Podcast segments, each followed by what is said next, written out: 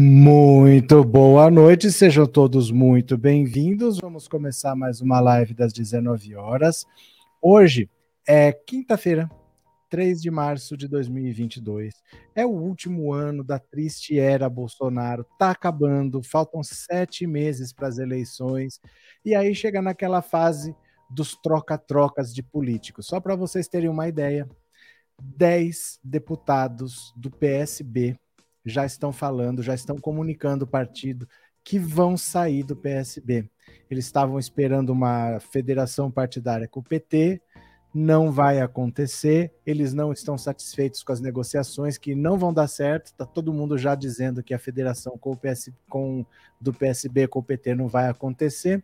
Então o PSB que tem 31 deputados vai cair para 20. É uma cacetada. Olha o prejuízo de não acertar, não acertar a federação partidária com o PT.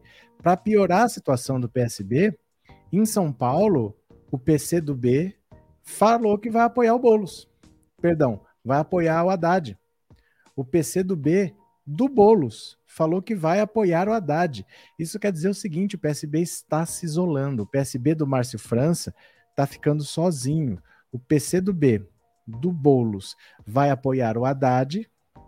O Alckmin está com o Lula, não é mais candidato. Ficou praticamente de peso o Márcio França, o Haddad e talvez o Tarcísio, que é o candidato do bolsonarismo. Vamos ver como que ele vai pontuar nas pesquisas. Mas enquanto tudo isso vai acontecendo, esse troca-troca de partidos, cada um tem as suas prioridades, né? Bolsonaro tem as prioridades dele. Tirar férias, comer camarão.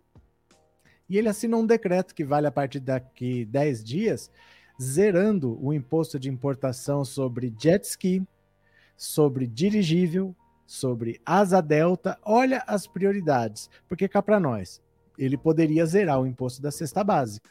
Né? O povo está sofrendo com a inflação, ele quer ser candidato à reeleição, ele quer um segundo mandato, ele poderia atender o povo, podia tirar o imposto da cesta básica. Poderia tirar imposto dos medicamentos, dos remédios, né? Tem pessoas que usam remédios caros, ele poderia tirar o imposto, por exemplo, dos eletrônicos, porque às vezes eu preciso de um computador, não é palhaçada, é para trabalhar.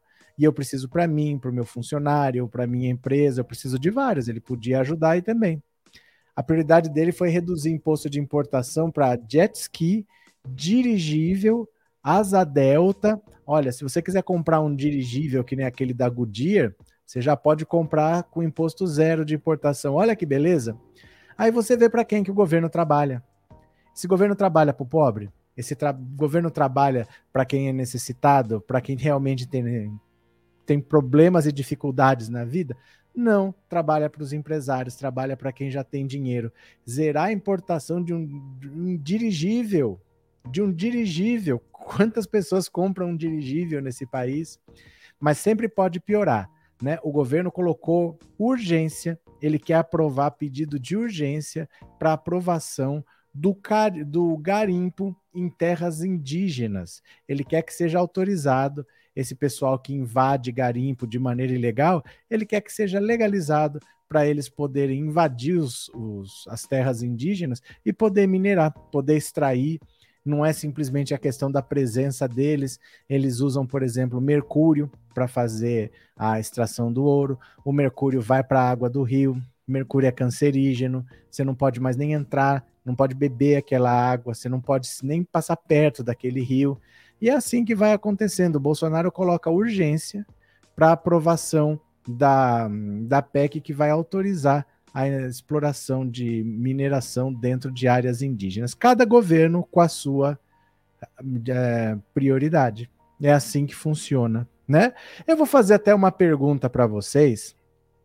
14 99779 0615. Você vai me dizer no WhatsApp, é uma mensagem de voz, é para áudio, não é para escrever, não é para mandar link de vídeo, é para dizer áudio. Eu quero ouvir a sua opinião. Em que você acha que Lula e Bolsonaro são mais diferentes? O que, que você acha que é a maior diferença? Lula e Bolsonaro. Você vai me dar a sua opinião. 14 997790615. Esse número também é Pix. Se você quiser fazer uma contribuição com o canal, você pode fazer um Pix.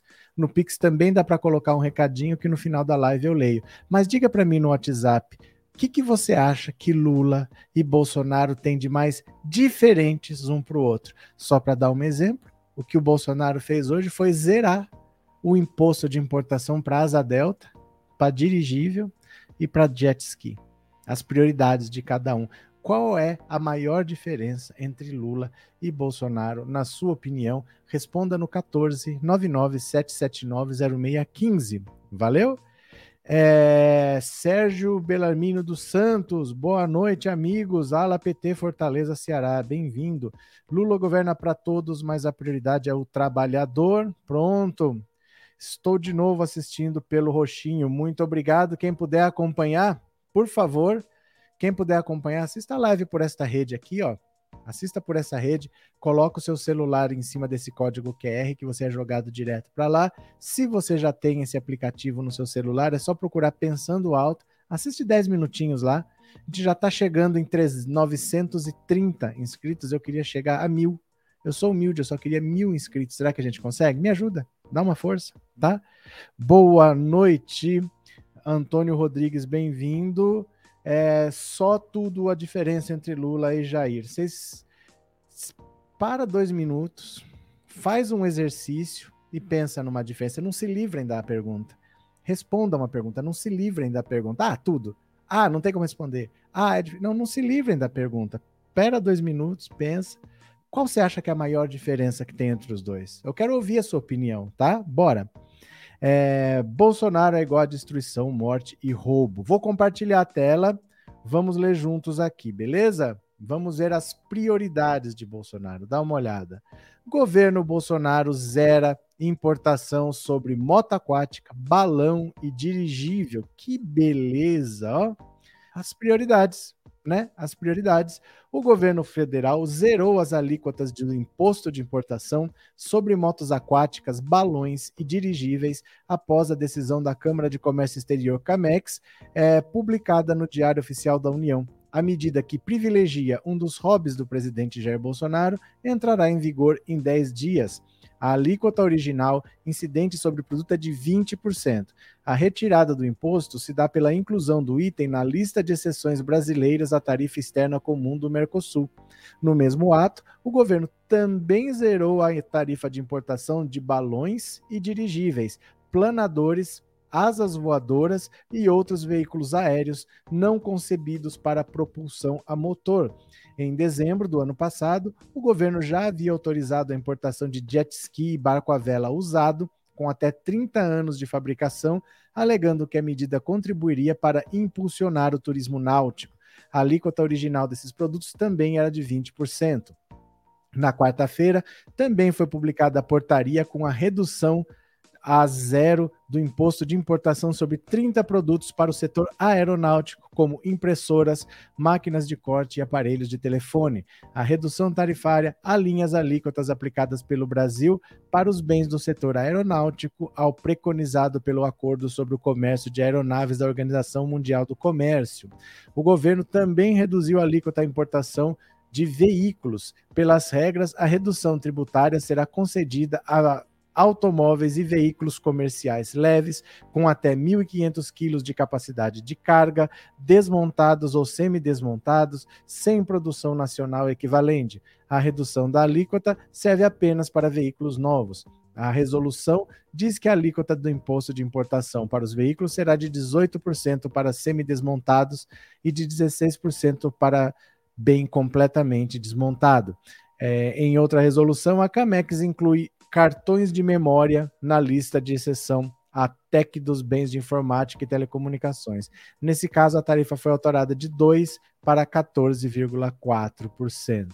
Então, veja, tanta coisa que precisa ser feita, tanta prioridade para atacar, um povo que está passando fome, o governo está falando aí da PEC dos combustíveis, não aprova, os combustíveis não baixam, está tendo uma guerra da Ucrânia que está elevando o preço do barril do petróleo internacionalmente.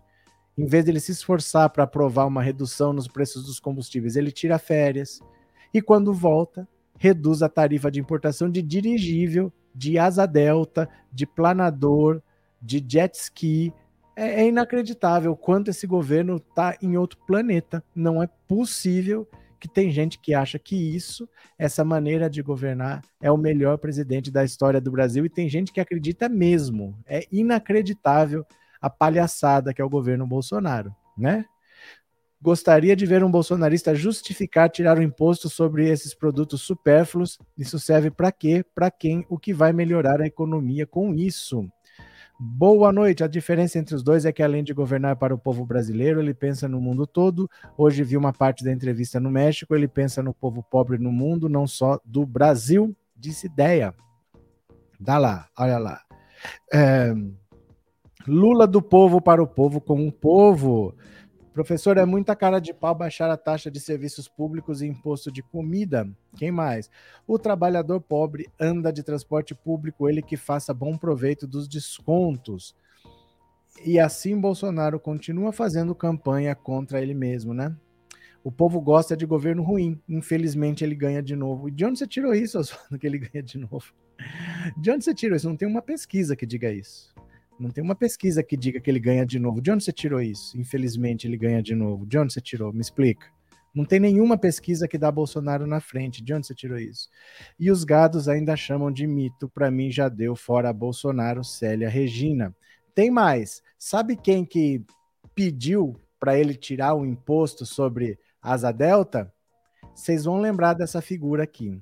Figura conhecida até isenção da tarifa para Asa Delta foi pedida do amigo de Bolsonaro. Vocês lembram desse cidadão aqui que trabalha com o Bolsonaro desde criança, que disse que Bolsonaro controlava o esquema de rachadinha sim, que era ele que era chefe de tudo? Olha, amigo de longa data de Jair Bolsonaro, Valdir Ferraz afirma que atuou diretamente para que o governo zerasse a tarifa de importação sobre asas Delta e jet skis o último, um dos veículos preferidos do presidente em suas férias. A regra que cria o benefício foi publicada no Diário Oficial desta quarta-feira e entra em vigor em 10 dias. Até então, quem importasse os dois pagava 18% de imposto, agora a taxa foi reduzida a zero. O benefício concedido aos dois equipamentos é o mesmo recebido por 30 produtos aeronáuticos no mesmo dia. Entre eles estão aviões e peças de reposição, mas apesar de fazer parte do mesmo pacote, a isenção das asas delta do jet ski foi publicada numa resolução à parte. Ferraz não sabe o porquê dessa divisão, mas garante que se não fosse a proximidade com o presidente, a isenção de imposto não teria saído. Já havia um pedido antigo desde 2016 Fui batalhando até chegar hoje. Se não fosse isso, a proximidade com o presidente, ficaria inviável conseguir, diz ele, que hoje trabalha como assessor no governo do estado do Rio de Janeiro. Também conhecido como Jacaré, Ferraz avalia se candidatar a deputado federal nas próximas eleições. Assim como Bolsonaro, ele se formou no Exército como paraquedista e é praticante de voo livre. Olha só, Trabalhou durante anos como assessor de imprensa das campanhas de presidente dos filhos do filho Carlos. No início do governo, recebeu a medalha da Ordem do Rio Branco é um dos organizadores das motocicletas de Bolsonaro e costuma publicar fotos e vídeos com o presidente em suas redes sociais. Recentemente, deu declarações à Veja confirmando que havia um esquema de rachadinha nos gabinetes da família. Em razão do episódio, disse ter surpreendido, suspendido temporariamente a pré-candidatura, mas ainda não desistiu em definitivo das eleições. Se for candidato, certamente usará a extinção da taxa como bandeira. No Instagram, ele comemora a conquista. Depois de anos na batalha, conseguimos a isenção de imposto de importação para asas, balões e planadores. E entrou essa brincadeira agora também o jet ski. Devemos isso ao nosso presidente. Agora é comprar as asas e voar. Olha isso.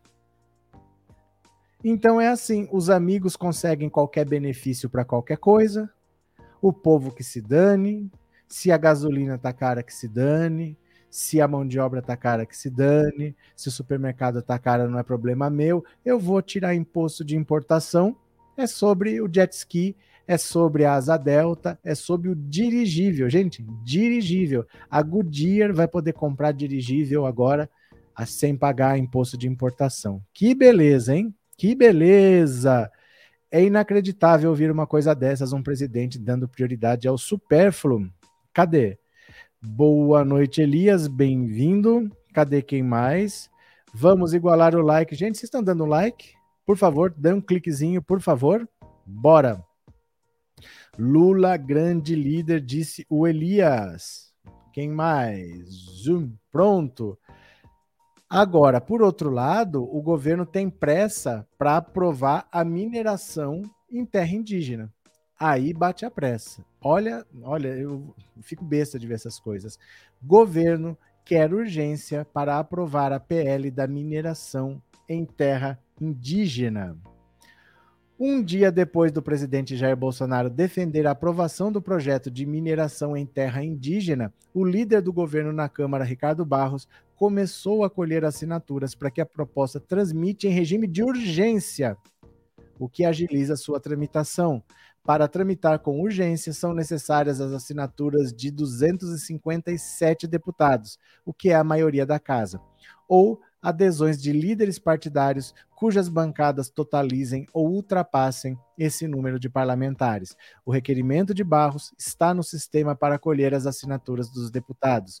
Bolsonaro defendeu ontem a aprovação do projeto usando como argumento a possível falta de fertilizantes da Rússia por conta da invasão à Ucrânia e as sanções impostas pelo Ocidente. Aqui está o pedido. Impressionante o governo ter urgência para explorar terras indígenas agora. Já viu? Quando esse pessoal entra, já viu como é que eles entram. Eles entram para destruir, para arregaçar. Se tiver que matar, mata. Eles não estão nem aí. O que importa é o lucro, o que importa é o dinheiro, né? Cadê? Boa noite, Tonha. Nada que vem de Bolsonaro me surpreende. Boa noite, Antônio. Bolsonaro está com razão. Ele havia. Acho que cortou, Antônio. É, Oswaldo, ainda bem que tem o seu canal para nos fortalecer, é que tem horas que a gente fica desacreditado de tanta coisa ruim. Chego até a pensar que o ruim é que prevalece. Mas é que assim, é, a gente não pode se desesperar. Porque a nossa vida é de batalha mesmo. A gente não nasceu em berço de ouro. A gente já não nasceu com a vida ganha. Alguns poucos nasceram com a vida ganha já. Até a segunda, terceira, quarta geração. Mas não é o nosso caso. A nossa, a nossa vida é de luta uma campanha que nem começou. O Lula está na frente. Tem chances de vencer no primeiro turno. Por que, que a gente vai achar que o Bolsonaro ganha? Baseado em quê? Não tem nada que justifique isso. Né? Então, se a gente já tem um problema, a gente não deve ficar com pensamento negativo, tornando as coisas mais difíceis ainda. A gente tem que olhar o, o que é concreto, né? E bora, vamos para a luta, véio, vamos para cima. Cadê? que mais? Bolsonaro vendeu a fábrica de fertilizantes em São José dos Pinhais e outra no Mato Grosso. Cadê? Bolsonaro só pensa em lazer, ele só quer fazer desde que chegou ao poder. É inacreditável esse desgoverno, é o pior é a cegueira desse povo. O ódio é mesmo um perigo. Maria José. Cadê? É, povo tem que voltar para as ruas fora Bolsonaro. É, Tiago, o povo não irá para as ruas e não adianta ir para as ruas não adianta ir para a sua. Sabe por quê? Porque a esquerda é minoria, a esquerda sozinha não consegue derrubar um governo. O movimento para derrubar Bolsonaro não pode ser um movimento da esquerda, tem que ser um movimento do povo. Tem que ser esquerda, tem que ser centro, tem que ser direita, e a direita não odeia o Bolsonaro. A direita não tem ranço do Bolsonaro. A direita odeia o Lula, a direita odeia a Dilma, a direita odeia o PT, mas a direita não odeia Bolsonaro. Então não adianta falar vamos para a rua derrubar esse governo, nós não somos número suficiente para isso. Nós precisamos de do centro, da direita, e a direita não irá. A direita não odeia Bolsonaro. O MBL quis fazer uma manifestação fora Bolsonaro, que só foi o Dória e o Ciro Gomes, não foi mais ninguém. Nem a mãe do Kim Kataguiri foi. A direita não odeia o Bolsonaro, Bolsonaro não vai cair por pressão das ruas. Isso aí você pode esquecer, porque a direita precisaria odiar Bolsonaro e ela, no máximo, não está satisfeita, mas ela não odeia. Não odeia. Ainda tem sete meses desse inferno total. Tem sete meses desse inferno, né? Cadê? É, é fake news, Neuza. Fora Bolsonaro, genocida corrupto destruidor. Boa noite, Antônio. Bolsonaro está certo, ele nunca falou em ajudar os pobres. O que ele faz de bom é só para os ricos e milionários e o pobre que se lasque. Ele nunca prometeu.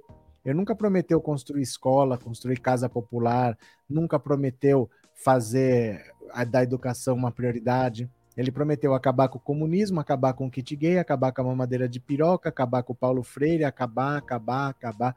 Fazer ele não prometeu nada, votou quem quis, né? Infelizmente. Cadê? Professor, se o PT não federar com o PSB, Lula para de apoiar o Freixo e o Dino? Claro que não. Claro que não. A federação pressupõe um compromisso. A falta da federação não, não proíbe nada. Você entende? Se eu tivesse uma federação, nós vamos ter que agir em bloco. Mas se eu não tenho a federação, não fico proibido de fazer nada. Eu posso fazer o que eu quiser. Mas aí eu vou ter que negociar de um por um né? Se eu tivesse uma federação, eu já saberia qual é o apoio até daqui dois anos. Na eleição para pre, prefeito, eu já saberia. Vai estar tá junto de novo. O PT ia estar tá junto com o PSB, não ia nem ter o que conversar. Mas sem a federação é só conversar. Não impede nada, só que já deixaria tudo já encaminhado quando você tem a federação, né? Cadê? É, Tiago, o Centrão foi comprado para ele não sair. É, porque quando teve isso aqui, ó, deixa eu mostrar aqui, ó.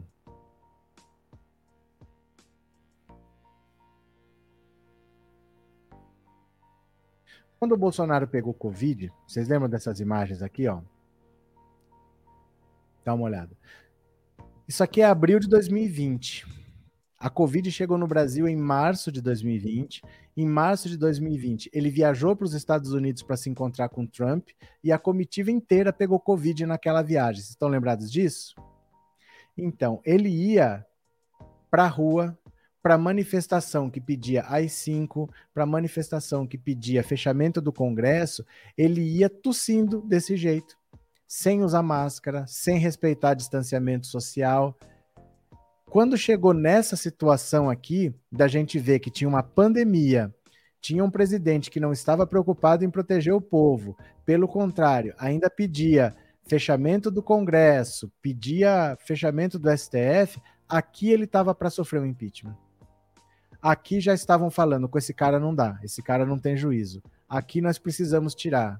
O que, que ele fez aqui? No desespero, foi lá e comprou o Centrão foi lá e se aliou ao Centrão, porque antes era se gritar pega Centrão, não fica um, meu irmão. Quando isso aqui aconteceu, que começaram a articular o impeachment dele seriamente, isso foi abril de 2020, aí ele foi lá, falou: Olha, eu preciso de vocês. E aí cedeu até o, a última gota de sangue para o Centrão. Dali para frente, tudo que se fizesse praticamente não tinha chance de ir para lugar nenhum, porque ele comprou os votos que ele precisava para não sofrer impeachment, né?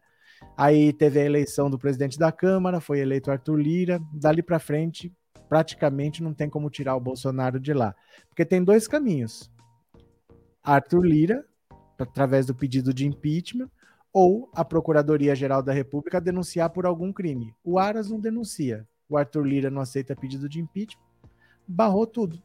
Ali foi abril de 2020, quando ele quase sofreu impeachment, né? Cadê? É... Ah, estamos acompanhando mais um capítulo da série Lula contra os três patetas, Bolsonaro, Ciro e Moro.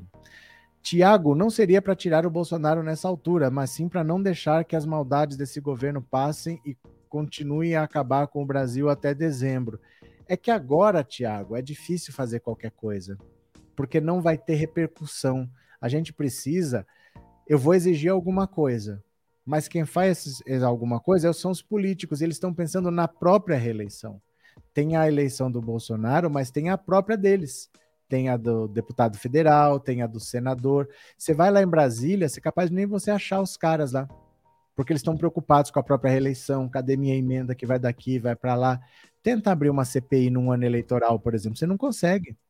Quando falaram que o Senado ia fazer outra CPI da Covid, eu falei, duvido que eles assinem é ano eleitoral. Você não consegue fazer essas coisas. Agora, para fazer pressão, é muito difícil. Agora, o que vai mandar é a eleição mesmo. Difícil se mobilizar para qualquer coisa, infelizmente, viu? Oswaldo Araújo, obrigado pelo super sticker, meu parceirão. Muito obrigado, viu? Valeu, muito obrigado mesmo. É, nossa, que inferno, ainda tem sete meses desse Bolsonaro. Tem oito, na verdade, né? Tem oito. Olha, tem ainda março, a, março inteiro. Março, abril, maio, junho, julho, agosto, setembro, outubro, Novembro, dezembro, 10. Não, é, não são nem oito, são 10. Foram dois meses só, janeiro e fevereiro. Bolsonaro vai até o fim de dezembro. Tem sete meses para a eleição, mas Bolsonaro ainda fica no poder até primeiro de janeiro, né? Cadê? Olá, Neuza Del Conte, valeu Marlene. É, boa noite a todos que estão aqui prestigiando o canal. Maria, boa noite. É impressionante que, apesar de toda essa trajetória macabra, ele ainda tenha 30% de pessoas delirantes. E esse 30% dificilmente ele perde, Desirê. Dificilmente. Quem tinha que desistir já desistiu. Quem ainda está com ele dificilmente vai perder. Lembro dessa época que, na ver... que a verdade nos ajude a tirar essa coisa do poder, pois não aguentamos mais. Essas são tantas coisas vergonhosas nesse governo que eu fico designada em ver gente se manifestando a favor desse governo vergonhoso. Mas sabe o que acontece, Lucivalda? É que o Brasil é um país muito mais complicado do que a gente pensa. Tem muito, muito, muita gente racista. Tem muita, muita gente homofóbica. Tem muita, muita, muita gente machista. Tudo isso é o Bolsonaro. Então, tem muito mais gente parecida com o Bolsonaro do que a gente imagina. O Brasil não é um país de gente legal, simpática, acolhedora, que recebe bem o estrangeiro, só se o estrangeiro for loiro de olho azul. Aí recebe bem. Se for de qualquer outro país, recebe mal. Se for latino-americano, se for boliviano, se for mexicano, se for asiático, só recebe bem se for japonês. Se for coreano, tailandês, não recebe bem. Se for africano, nem pensar, né? Cadê? Aqui no sul tem pobre premium comendo osso e voltando no poço. Tem dias que não suporto nem ouvir a voz desse sujeito, me dá ânsia de vômito, Maria. Olha, tem mais coisas aqui, viu? Deixa eu falar. Olha, você sabe aquele detalhe, que é um detalhe importante, não é o, o principal da coisa, mas sabe aquele detalhe que faz você pensar? Você começa a pensar assim, cara, isso daí é um movimento importante. Eu vou mostrar aqui para você. Deixa eu só agradecer a Dulce, que mandou um super sticker. Obrigado, viu, Dulce? Muito obrigado de coração, obrigado pelo apoio. Dá uma olhada aqui, olha. Isso aqui é são aqueles movimentos importantes. Dá uma olhada, ó. Rafael Seba, do PSOL, desiste de concorrer ao GDF e tentará o Congresso. Já vou explicar por que, que isso é importante, ó. Olha os dois aqui o então pré-candidato ao governo do Distrito Federal pelo PSOL, Rafael Seba, desistiu de concorrer ao Buriti eleições de 2022 e agora vai se lançar na corrida por uma vaga na Câmara dos Deputados. A decisão foi tomada após encontro com o líder do PSOL, Guilherme Boulos, ocorrida no último dia 16. A ideia do partido é levar um candidato do DF de esquerda conectado com os movimentos sociais para a Câmara Federal. Nas últimas eleições, foram eleitos no Distrito Federal majoritariamente parlamentares de direita e extrema direita. A aposta é que a população do Distrito Federal procure por mudança, dado o cenário atual de aumento da desigualdade, fome, desemprego, déficit habitacional, as altas de preços da gasolina, energia, alimentos e tarifa de ônibus, além da violência e dos crimes de ódio, com crescimento na taxas de feminicídio, homofobia e racismo. Ao defender a candidatura de Rafael Seba à Câmara, Bolos diz que a escolha pela disputa por uma cadeira no Congresso responde à urgência de reconstruir o país após os estragos causados por Bolsonaro. A capacidade de diálogo, aliada à firmeza das posições políticas de Seba, serão fundamentais na luta que serão travadas na Câmara dos Deputados. O que, que vocês acham do que o Bolos falou? Que, que vocês acham que o Boulos falou? O Boulos está apoiando um candidato a governador do PSOL que preferiu disputar uma cadeira de deputado federal. O que, que vocês acham que o Boulos poderia ver nesse gesto e de repente falar assim, ó, mas não é que faz sentido? Por que, que a gente está batendo cabeça em governos que nós não vamos ganhar? Ao invés de nós nos candidatarmos a deputado, fazer esse nosso partido crescer, fazer o nosso partido ter mais relevância no cenário nacional, Por que, que o Boulos é candidato ao governo de São Paulo? Meu Deus do céu, por que isso? Qual que é, qual que é a lógica, né? Quero ver se no próximo governo os Minions vão reclamar de alguma coisa, porque agora aceitam esse desgoverno achando bom. Tati, vão reclamar de tudo. Vão reclamar de tudo. O Lula vai tomar posse no dia primeiro. No dia primeiro à tarde já estão protocolando o primeiro pedido de impeachment. Vai ser um inferno o governo com eles na oposição, né? Cadê? Boulos estaria querendo fazer o mesmo? Pois é, né? É, Miriam, boa noite. Cada dia uma notícia mais bizarra que a outra. Como pode zerar imposto só de bens que só ricos compram, enquanto as pessoas estão revirando lixo procurando comida? O que esperar de Bolsonaro, né, Miriam? O que esperar de Bolsonaro? É bom, quanto mais esquerdista tiver na Câmara, melhor, e Bolos deveria fazer o mesmo. Rinaldo, concordo. Essa turma que apoia Bolsonaro é igual a ele, não tenho dúvida, infelizmente. Rinaldo, não espere que eles desapareçam também. Eles vão continuar apoiando o Bolsonaro, mesmo que o Bolsonaro perca, e vão continuar enchendo o saco mesmo na oposição. Não vão ser quatro anos fáceis, não, né? Boa noite, João Carlos. Além de zerar imposto sobre esses itens da elite, Rastaquera Bolsonaro reduziu o imposto para itens de games para satisfazer o filho mais novo, né? Cadê? Bolos certíssimo. Bolos não fez nada. Bolos não fez nada. Quem fez foi esse Rafael Seba. Ó, o Bolos não fez nada. Quem fez foi esse Rafael Seba. E o Boulos está continuando a dele ainda. O mesmo deveria fazer o Glauber Braga, eu também acho. Não sei o que, que ele quer disputando a, a presidência da República e vai ficar sem ser deputado. Porque não vai vencer, né, o Glauber Braga. Eu acho que o Boulos caiu na real e vai apoiar o Haddad, mas ele ainda não fez nada. Ele ainda não fez nada. Quem fez foi esse Rafael do Distrito Federal. Bozo nunca mais. Pronto. Ó, mais uma notícia aqui, ó. Mais uma notícia. PC do B anuncia apoio a Fernando Haddad para o governo de São Paulo. PC do B. PC do B, olha.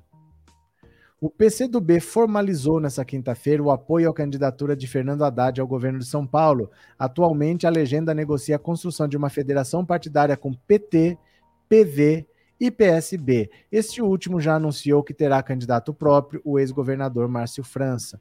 O impasse sobre França e Haddad, inclusive, é o que tem travado as negociações para a aliança multipartidária. Segundo publicação do PCdoB, Haddad é o nome capaz de liderar as forças progressistas para vencer as eleições no Estado. Queremos construir a unidade entre os partidos que debatem a federação e ampliar. É preciso derrotar o bolsonarismo no Brasil e em São Paulo, publicou o deputado Orlando Silva. O ex-candidato à prefeitura e atual pré-candidato ao governo Guilherme Bolos também tem mantido conversas com o PT e com o ex-presidente Lula sobre eventual apoio a Haddad ao Palácio dos Bandeirantes, embora nada tenha sido oficializado ainda. Então, o Boulos continua candidato, ele está vendo exemplo dentro do PSOL, mas ele ainda não se movimentou, ele ainda é candidato ao governo. E assim, o PSOL sequer tem estrutura para vencer a eleição. Então, você pega um nome que poderia com a votação desse nome, eleger mais um, mais dois, mais três, mais quatro deputados, o PSOL é um partido que só tem sete deputados. Tem três no Rio, tem três em São Paulo e tem mais um perdido aí. Só, acabou. São sete deputados. Se o Boulos tivesse votos para eleger cinco, imagina passar de sete para doze. Olha esse crescimento. Aí lá no Rio, também consegue eleger cinco a mais. Então não passa para 12, passa para 17, passa de 7 para 17.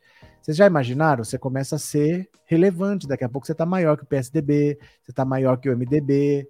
Mas não, ainda está lá. Ele viu o que aconteceu no Distrito Federal, que o candidato do PSOL desistiu, não vai disputar o governo e vai disputar uma vaga como deputado, e ele ainda não se decidiu. Eu não sei o que, que o Boulos está fazendo nessa disputa aí. Ele deveria fazer o partido dele crescer, mas é ele que sabe, né? Ele que sabe, deixa lá. É, quanto mais besteira esse desequilibrado do atual governo cometem, mais argumentos produzem. É verdade. É, boa noite, boa noite, Irene, bem-vinda. O Brasil é um país rico com um povo pobre porque a maioria é de direita. Denir, eu pensava como você, Mas eu mudei meu ponto de vista de um dia para cá, essa história de que o Brasil é um país rico. O Brasil não é um país rico. O Brasil é um país pobre e muito mais pobre do que nós mesmos nos damos conta, pelo seguinte: teve um tempo em que riqueza era possuir terras. Isso lá no tempo do feudalismo, né? Quem tinha terras era rico, era poderoso, tinha poder político, tinha, terras eram influência. Depois do feudalismo, era metal precioso. Quem tinha metais preciosos era rico. Aí os europeus vieram para as Américas, saíram procurando ouro e prata. Era a época do mercantilismo, que eles usavam o metal para medir a riqueza. Chamava metalismo.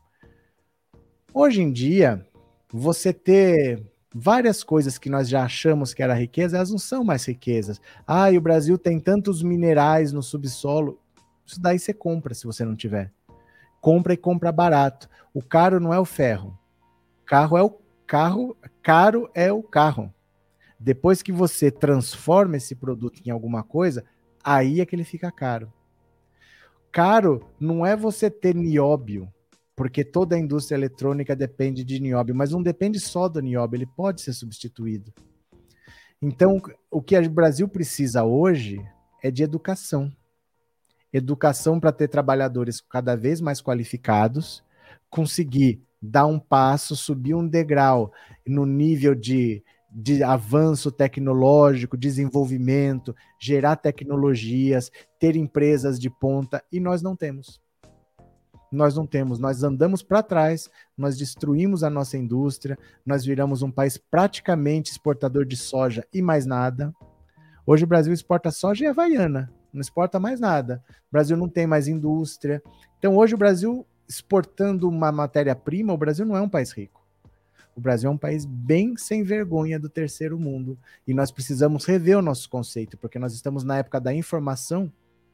Na época da informação, Riqueza é conhecimento.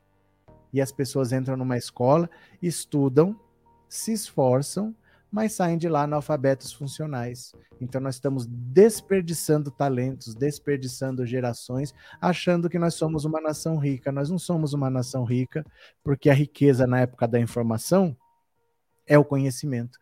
E o Brasil despreza o conhecimento, despreza a educação. Não trata como prioridade. O governo Bolsonaro cortou verba para a educação né? Isso é um crime injustificável. Como você justifica um governo que corta a verba de educação?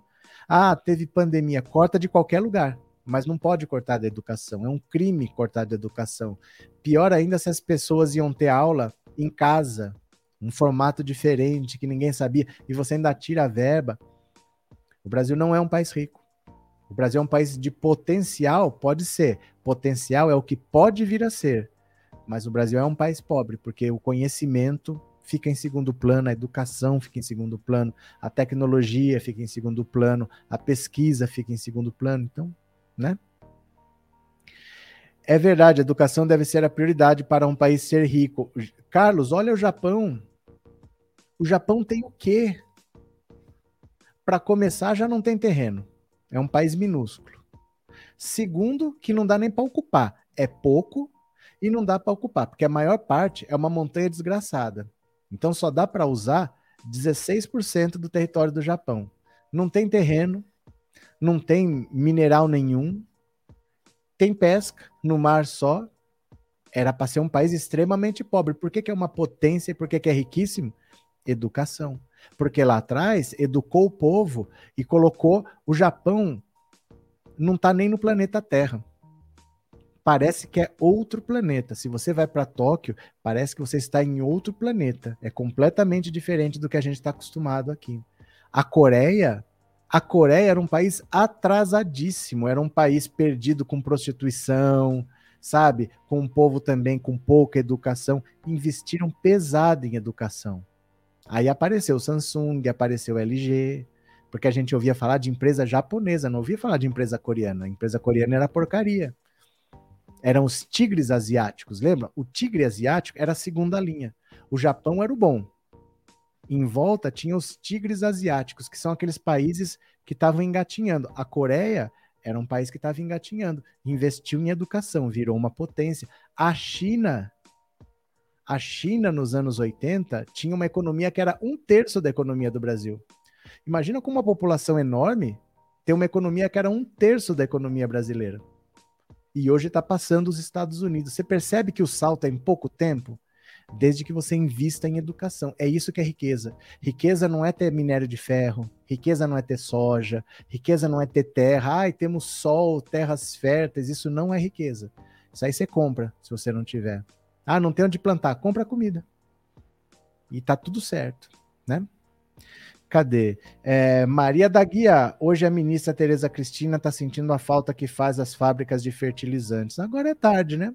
Ou você consegue antever os problemas, ou você corre atrás. Agora tem que correr atrás, né? Professor, hoje saiu uma pesquisa para presidente com eleitores do Paraná, com Lula liderando, e olha que é um grande reduto bolsonarista e morista. Emerson, falamos aqui hoje de manhã. A gente tem live de manhã e tem live de noite. Já falamos dessa pesquisa. É um reduto bolsonarista, era a República de Curitiba, né? E o Lula está liderando lá, no Paraná esses redutos bolsonaristas seriam a esperança do Bolsonaro reduzir a diferença para o Lula. Mas se mesmo lá o Lula lidera, como é que ele vai reduzir a diferença para o Lula, né? Cadê que mais? Cuba investe em educação e só depende que os Estados Unidos os deixem em paz. Ah, não é verdade, Walter. Não é verdade. Isso é uma visão romântica que a esquerda tem. Sabe por quê? Porque Cuba é um país pobre mesmo.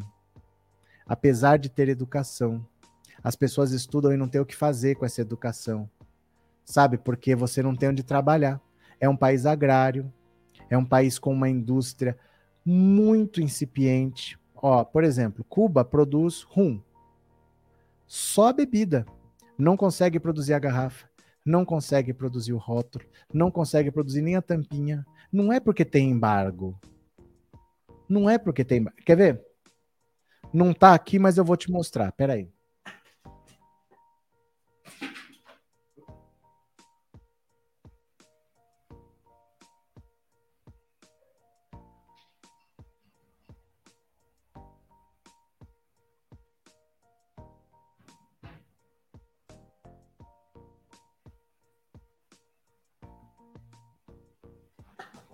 Olha, não é porque tem embargo, porque olha esse rum aqui, ó. Sabe onde que eu comprei? Aqui em Bauru. Eu fui aqui num supermercado e tem. Qualquer supermercado tem. Só que esse rum aqui, Cuba só consegue fabricar a própria bebida. Ela não consegue fazer nem o rótulo, nem a garrafa, nem a tampa.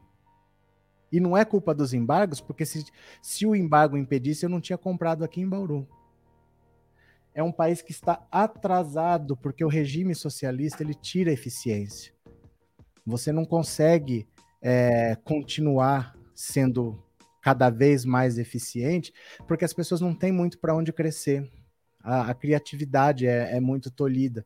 As pessoas têm que ganhar igual. Eu planto laranja, mas eu sou obrigado a vender para o governo. Se o governo não vem retirar, apodrece no pé, mas eu não posso vender para o meu vizinho tem que deixar cair lá podre. É um sistema complicado que acabou no mundo inteiro. A China se abriu, a União Soviética se desfez, o leste europeu. Como é que ela vai querer ser socialista sozinho? Não dá, sabe? Não dá para manter esse tipo de regime mais, não dá. É um regime que ao longo do tempo perde eficiência. Você tem um partido único, 62 anos sem ter uma eleição que você tem um outro candidato para votar essa visão romântica que a esquerda brasileira tem do regime socialista é, é uma visão romantizada. Cuba não é uma potência que não cresce porque os Estados Unidos deixam, é um país atrasado. E é um país que poderia se modernizar se abrisse, porque a população está toda educada. Mas essa empresa que fabrica a garrafa não pode ir lá gerar empregos em Cuba. Cuba tem que importar. Quer dizer, Cuba gera emprego em outros países e compra a garrafa, porque eu não posso ter uma empresa estrangeira lá.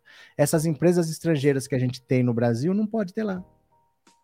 Será que a gente acha certo que no Brasil a gente mandasse embora a Volkswagen, manda embora a, a Samsung do Brasil, manda embora? Você entende? Isso não é um problema ter uma empresa estrangeira gerando um emprego lá. É melhor importar? É melhor importar a garrafa do que ter uma empresa estrangeira? Por que não pode ter uma empresa estrangeira gerando emprego para o cidadão cubano? Então são as contradições, né? Ah, mas o embargo, como é que essa garrafa está aqui? E como é que essa garrafa está aqui, né? É, boa noite, Suzy. A luta continua, força. Valeu, Suzy. Obrigado pelo superchat. Obrigado por ter membro há tanto tempo, viu? Obrigado. Mimi, o projeto petista investiu em educação, universidade, ciências sem fronteiras, Fundeb, piso do magistério, royalties do pré-sal. Estávamos na direção certa. Aí chamam de comunismo e o povo acredita. Aí eles chamam tudo isso de comunismo e o povo acredita. Esse é o problema. O Brasil é um país muito atrasado. O Brasil ainda está pensando nisso. O Brasil ainda está com medo do comunismo que nem existe mais. Que nunca existiu, na verdade, né? Nenhum país atingiu o comunismo. Teve países socialistas, mas é a prova do nosso atraso, né? O Brasil fica com medo do, do socialismo só porque as pessoas estão estudando, né? Cadê? Estou na torcida para ver o meu presidente nordestino voltar. Volta Lula, o Brasil está cansado de torcer. Lucivalda. Beleza. Cadê? Só não pode liberar os impostos para alimentos. Não. Bolsonaro nem sabe que, que alimento paga imposto, porque ele não paga nada. Há mais de 30 anos é verba disso, verba disso, verba daquilo outro, nota para cá, nota para lá. Tudo a gente que paga, né? Verdade, a China investiu em educação, além do mandarim, tem o inglês e agora estão bem também com o português. Minha neta estudou no Colégio Brasil-China, uma bela parceria. Então, a China abriu a economia há muito tempo. Depois que a, que a União Soviética se desfez, a China abriu a economia fortemente. Os chineses são bilionários e enriqueceram assustadoramente. Não existe mais um sistema socialista lá. Eles têm um partido comunista no poder um partido único, mas eles são chineses. O povo asiático é praticamente outro planeta. São sociedades diferentes. Eles acham que o Estado tem que ser forte. Eu vou dar um exemplo para vocês. Quando estava tendo em 2008 a Olimpíada de Pequim, era comum a gente ver notícias assim. Não em 2008, porque foi a, preparação para a Olimpíada. Precisava passar uma avenida aqui. Vão ter que é, 5 mil famílias vão ter que ser transferidas. Sabe o que, que o governo faz? Vai lá, tira as famílias daqui e mudam para lá. O que importa é o bem coletivo, não é o bem individual. A gente acha que o valor individual é um valor universal, as liberdades individuais. Na verdade, são valores ocidentais. Lá, se o governo manda, tem que fazer. Ninguém questiona. Você entendeu? Então, para eles, ter um partido único não é problemático como aqui. Porque aqui, se o governo falar que eu tenho que sair, eu não saio. E eu entro na justiça para não sair. E a justiça provavelmente dá a razão para mim. Na China não tem conversa. Se tiver que sair, tem que sair. Agora eles vão investir em tal coisa, vão investir em tal coisa. E o povo aceita, tem que fazer. Então é uma sociedade muito diferente. Por isso que eles conseguem ter um partido único e a economia ser liberal, como está cada vez mais liberal e capitalista lá, com presença forte do Estado. Mas é, é, um, é, difícil você usar como exemplo, porque os orientais são muito diferentes dos ocidentais nesse sentido, viu? Cadê? É... Obrigado por nos manter bem informados. Estamos conversando, Jorge, estamos conversando. É, Roberto, o socialismo não é bem assim. Não, ele não é assim, ele acabou, Francisco. O socialismo acabou nos anos 80 aquelas experiências marxistas acabaram. Só existe na cabeça de uma esquerda romântica. Deixa eu explicar uma coisa para vocês, ó. Eu vou aproveitar a oportunidade para explicar uma coisa para vocês. Quando você ouve falar que Portugal tem um governo socialista, deixa eu explicar uma coisa para vocês. O que se chama de socialismo hoje, eu acho que é um erro. A gente deveria ter inventado um outro nome, porque as pessoas acham que é o mesmo socialismo que existiu no leste europeu, que é o mesmo socialismo de Cuba, que é o mesmo socialismo da antiga China, e não é. Vamos pegar, volta 100 anos no tempo. Você tinha praticamente o livre mercado, livre mercado que a gente chama de capitalismo. Na verdade, não chama capitalismo, vocês sabiam? É por causa do O Capital, do Karl Marx, que começou a chamar de capitalismo, chama livre mercado. E tinha o socialismo, que funcionava numa economia planificada, com todos os meios de produção pertencendo ao Estado, pertencendo ao povo. Então não tem uma empresa que é privada. Todas as empresas pertencem ao Estado, pertencem ao povo, todo mundo trabalha para o Estado. Com o tempo, você ia chegar num estado em que todo mundo percebeu que assim era melhor. Eu não tenho ninguém bilionário, mas eu não tenho ninguém passando fome. Quando todo mundo entendesse que assim era melhor, você não precisava mais de governo as próprias comunidades iriam se reger. Isso seria o comunismo. O comunismo não tem governo. É a comuna, a comunidade que se gerencia. Então seria um passo subsequente do socialismo. Nenhum país atingiu isso, porque você teria que abolir o governo. Por isso que não existe ditadura comunista. Porque para ter comunismo não tem nem governo. Como é que vai ter ditadura? Então nenhum país nunca atingiu o comunismo. Agora, esse socialismo de um século atrás está morto e enterrado. Tá Cuba tentando fazer dar certo, não tem como. O mundo mudou, o mundo se abriu. Cuba não tem nenhum parceiro mais para conversar. Hoje, quando se fala em socialismo, é o seguinte, presta atenção. O sujeito, vamos dizer que o sujeito fale assim: eu acho que o Estado tinha que ser o menor possível. O que, que é fundamental que o Estado faz? O Estado tem que ter a diplomacia, o Estado tem que ter o sistema de justiça, algumas poucas coisas, talvez policiamento, só mais nada, mais nada. O Estado tem que ser mínimo, cobrar pouco imposto, que eu pagando menos imposto eu fico mais rico. E aí as pessoas vão prosperar porque elas não têm que bancar um Estado caro. Esse cara é o neoliberal. Esse é o neoliberal. Ele não quer pagar nada, o Estado não faz nada, não vai ter SUS, não vai ter nada, privatiza tudo, o Estado é mínimo, não precisa cobrar imposto porque não tem nada para bancar, e eu com mais dinheiro eu consigo fazer mais e eu vou prosperar. Esse é o neoliberal. Já tem um cara que vai falar: "Eu concordo com você, mas saúde e educação não dá para abrir mão. O povo não pode ter abrir mão de ter saúde de qualidade e educação de qualidade. Então, isso daí o Estado também tem que ter, tem que ser bom e tem que ser forte. Esse é o social-democrata. E vai ter um cara que vai chegar e vai falar: eu entendo, saúde e educação é importante, mas a gente também precisa cobrar um imposto sobre as grandes fortunas. A gente precisa ter um imposto sobre herança para evitar que o cara que tenha bilhões, bilhões e bilhões, ele vá acumulando, acumulando. Não, a gente pega uma parte, redistribui, usa em programas sociais.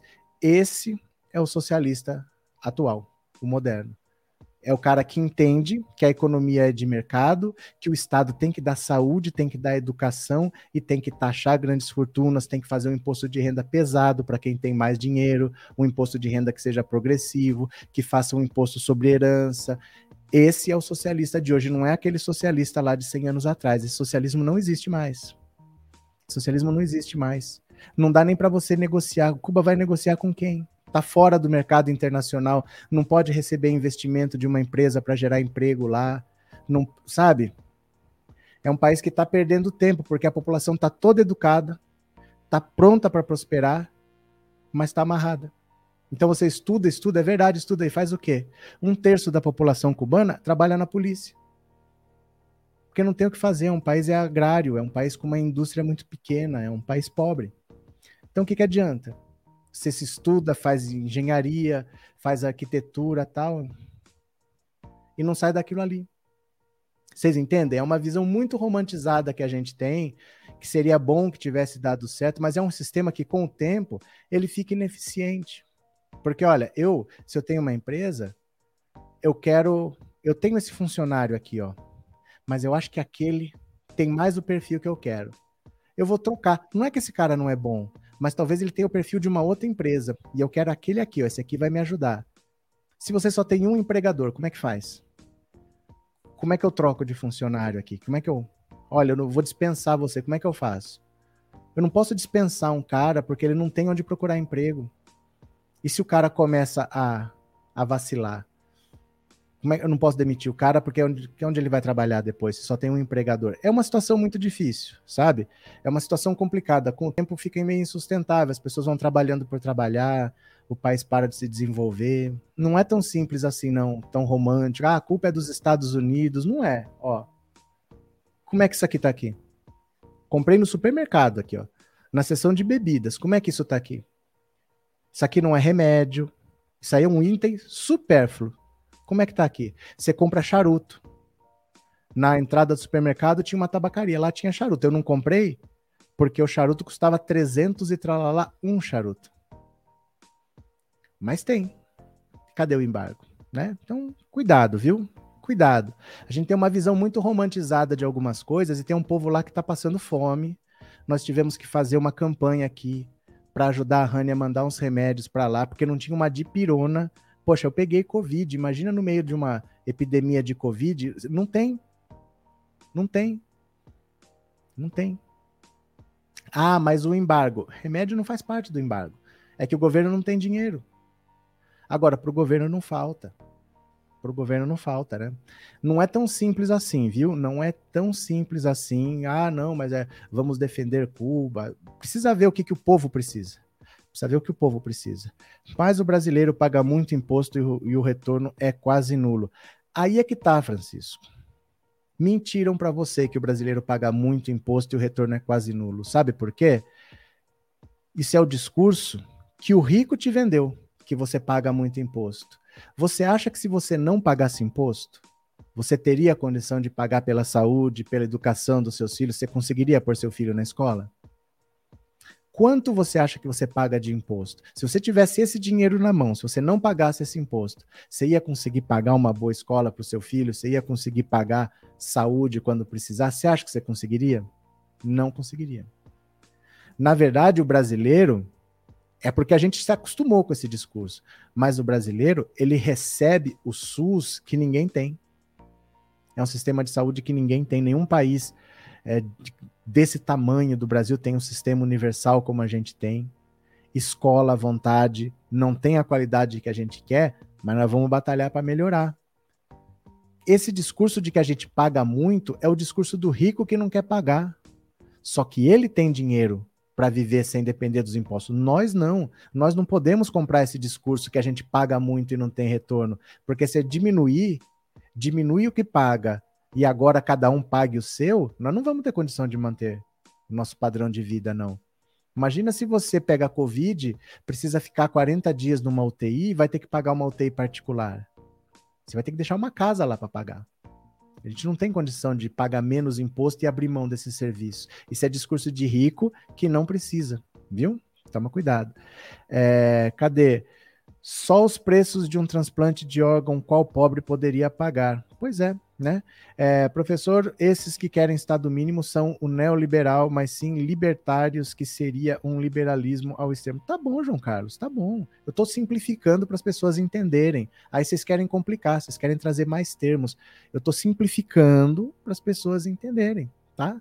É, rico não paga imposto, ele transfere. É, não importa, Jurandir. O que importa de verdade é que o sistema brasileiro é perverso. Quanto mais você ganha, menos você paga. Se for ver por faixa de salário, o sistema é todo errado. Isso é que pega. Porque o pobre, ele é quem mais paga. E o rico que tem esse discurso de que a gente paga imposto demais, ele está só sendo egoísta, porque ele não paga quase nada. E ele faz o pobre acreditar que o pobre paga imposto demais. Na Suíça, que é um país rico, imposto de renda é mais de 50%. Nos países europeus, a maioria tem imposto de renda mais, mais alto do que o nosso, só que é para todos. Não é só no lombo do pobre, né? Não é só no lombo do pobre. Cadê que mais? Zup. Arlete Mariano, muito bom, legal. O que aconteceu?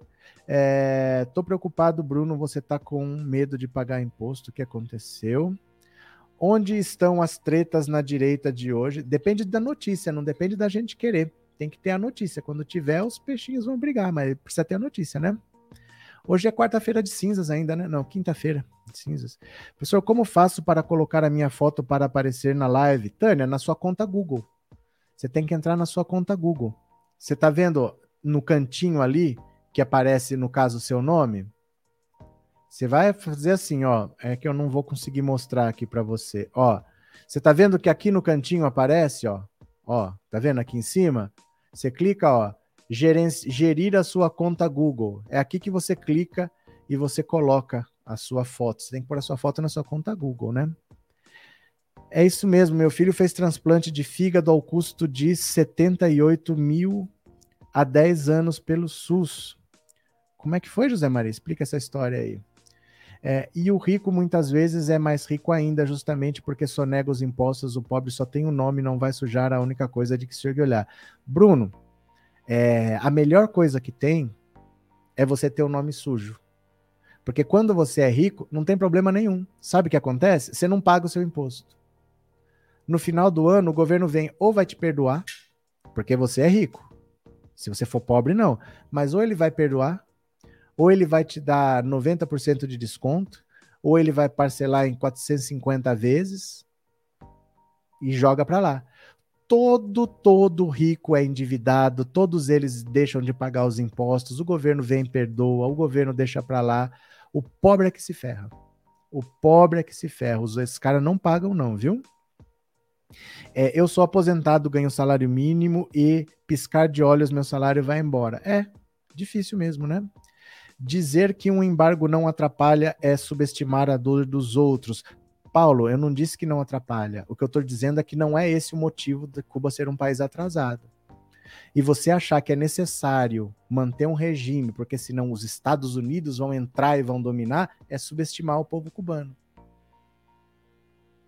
Porque você não abre mão do seu direito de ter eleição aqui no Brasil. Você não abre mão do seu direito de falar fora Bolsonaro. Só que lá o cubano não pode fazer isso porque ele vai preso. Um terço da população é da polícia. E o governo está há 62 anos sem fazer eleição. Imagina no final do ano, depois do governo Bolsonaro, você pode votar em qualquer um, desde que seja do partido do Bolsonaro. 62 anos. 62 anos. Sabe o que, que é isso? Ó, a Teca tá, tá andando por aí. Minha cachorra, a Teca. Aqui dentro, ela tem água, ela tem comida, ela tem o colchão para dormir. Eu saio todo dia com ela. Se ela ficar doente, ela tem veterinário. Ela tá tomando um monte de remédio agora. Gastei uma grana esse mês com remédio. Não falta nada. Eu abro o portão, ela sai correndo feito uma louca. Sabe por quê? Porque a liberdade é um instinto do ser humano. Vou dizer para você uma frase de Clarice Lispector: liberdade é um senti é, liberdade é um sentimento que o sonho humano alimenta, que não há ninguém que explique e ninguém que não entenda. Não dá para você falar que o povo tem que ficar preso num sistema sem ter direito de escolher o que ele quer, porque ele tem comida, porque ele tem educação. Ninguém aguenta. Ninguém aguenta. A pessoa precisa de liberdade. A pessoa precisa poder decidir. A gente tem eleição de quatro em quatro anos. A gente não tem ideia do que é ficar 62 anos preso num sistema que não muda, por mais que você queira, que você não pode mudar, você não pode mudar porque você tem educação, mas você tem saúde. Tudo bem, mas eles querem mudar. É difícil viver num sistema assim. A gente vive num sistema que não é assim. Pra gente é tranquilo, né? Vai Bolsonaro, sai no final do ano. E se só tivesse o partido do Bolsonaro, né? É, para vermos como o pobre de, defende coisas contra si. Quando Ciro falou em perdoar o CPF sujo, o povão foi o primeiro a falar contra. É porque as pessoas atacam sem nem parar para ouvir. Mas os ricos são têm as dívidas perdoadas sempre. Eles têm as dívidas perdoadas todo ano, regularmente. Rico não paga despesa. Vai pagar em 30 anos, vai ter perdão, vai ter anistia, vai ter desconto, né? Por isso que quem paga imposto é o pobre. Paga muito mais, porque o rico sempre paga com desconto, né? Cadê? Então o regime de Cuba não é socialismo, é ditadura e nós aqui estamos partindo para isso. Não tem nada a ver uma coisa com a outra. Sabe qual é o maior erro da esquerda brasileira? É achar que o que o povo cubano quer é a mesma coisa que o povo brasileiro quer são coisas diferentes. O cubano não está lutando pelas mesmas coisas que nós. O mundo acha que se você é esquerda no mundo inteiro é porque você quer socialismo, e se você é direita é porque você quer neoliberalismo. Não é assim.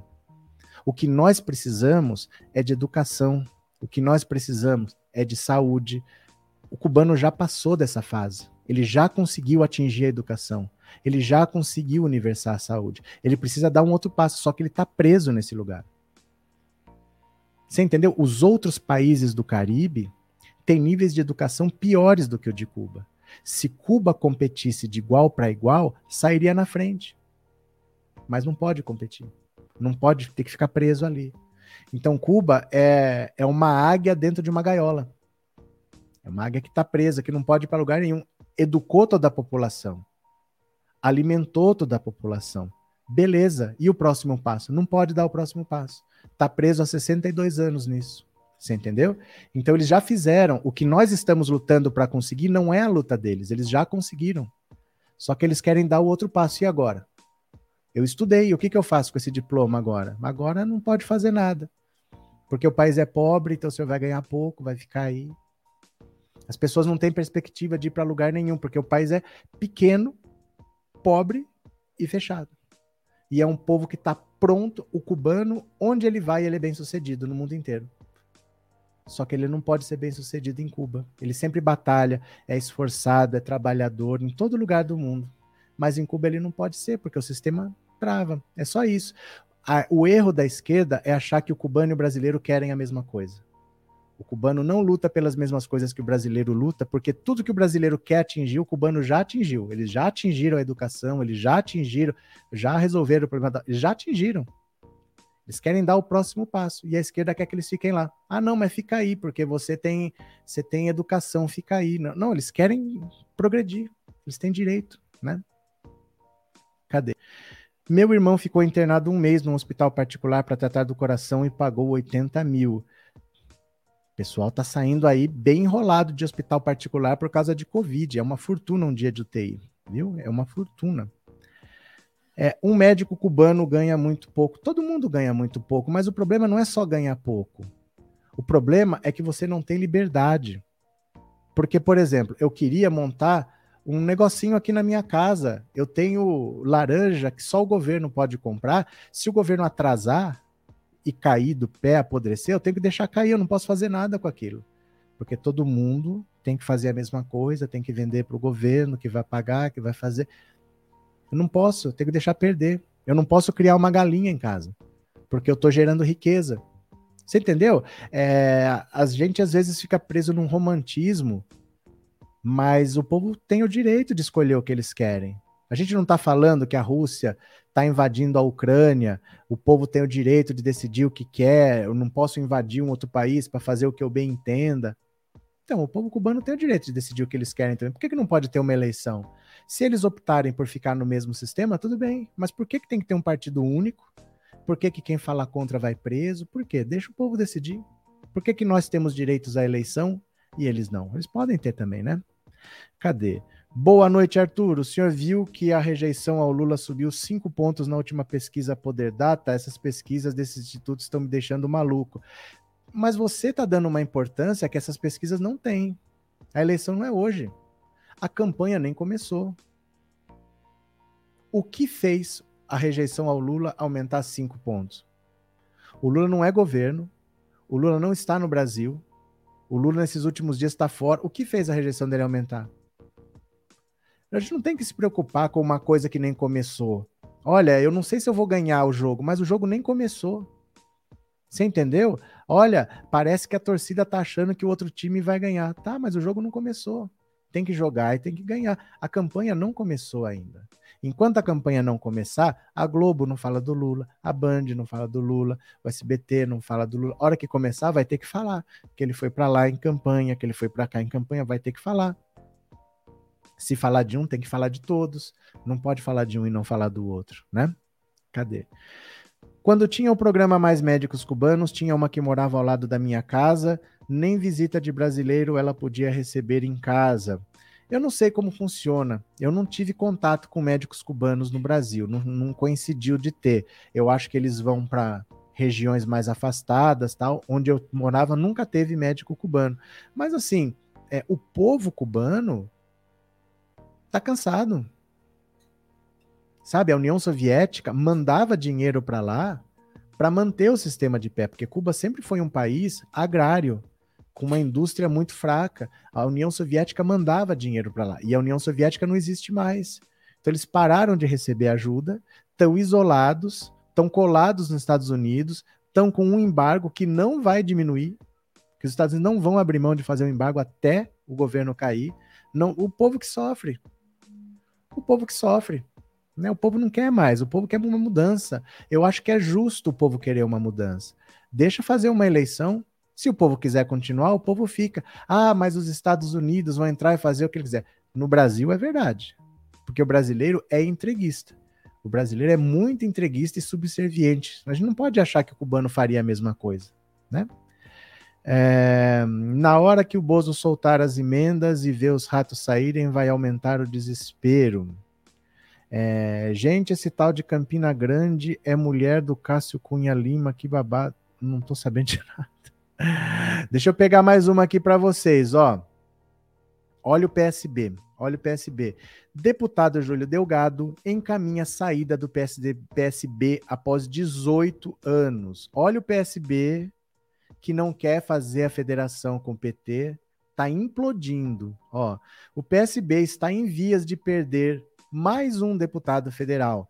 Com 18 anos de partido e considerado uma das principais lideranças nacionais da sigla, o deputado Júlio Delgado disse na quinta-feira a coluna que irá buscar uma nova filiação. Delgado afirmou viver um dilema violento e listou diferentes razões para tomar a decisão. O primeiro é o iminente fracasso nas negociações por uma federação com o PT. Como a coluna revelou, mais de 10 deputados podem deixar o PSB caso a aliança não seja sacramentada. O deputado que está na Câmara desde 2003 disse que a permanência no PSB poderia lhe custar a reeleição porque o Diretório de Minas Gerais não foi capaz de montar uma chapa competitiva. A sigla elegeu três deputados mineiros nas últimas três eleições. Segundo o delegado, a situação de Minas Gerais não passa nem perto de ser uma prioridade para a direção nacional do PSB. Ele disse que a última conversa que teve com o presidente Carlos Siqueira ocorreu na metade do ano passado. Tenho um prazo agora. Em abril, não terei. Se as atitudes tomadas até agora foram assim, o que posso esperar de diferente no futuro? Apesar da dor, tenho que me movimentar enquanto tenho tempo. O partido não quer me dar esse tempo e nem o reconhecimento que mereço. O deputado disse ter sido convidado por diversos partidos, mas as conversas estão em estágio inicial. Ele listou o PV e o PSD como dois possíveis destinos. A janela partidária para deputados trocarem de sigla começou nesta quinta-feira e valerá até o dia 1 de abril. Já as federações poderão ser oficializadas até 31 de maio. Olha,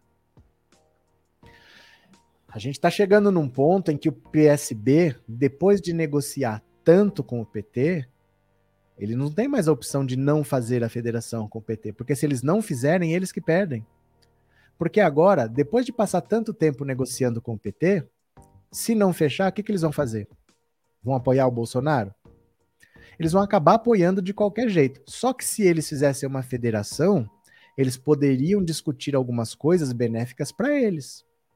E sem a federação, eles vão acabar sem opção e vão acabar apoiando o Lula sem ter nenhuma contrapartida.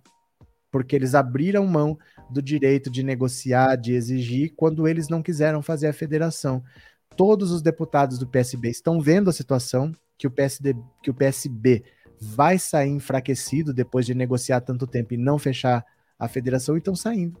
Então o PSB que tinha 31 deputados pode ficar com 20 numa tacada só.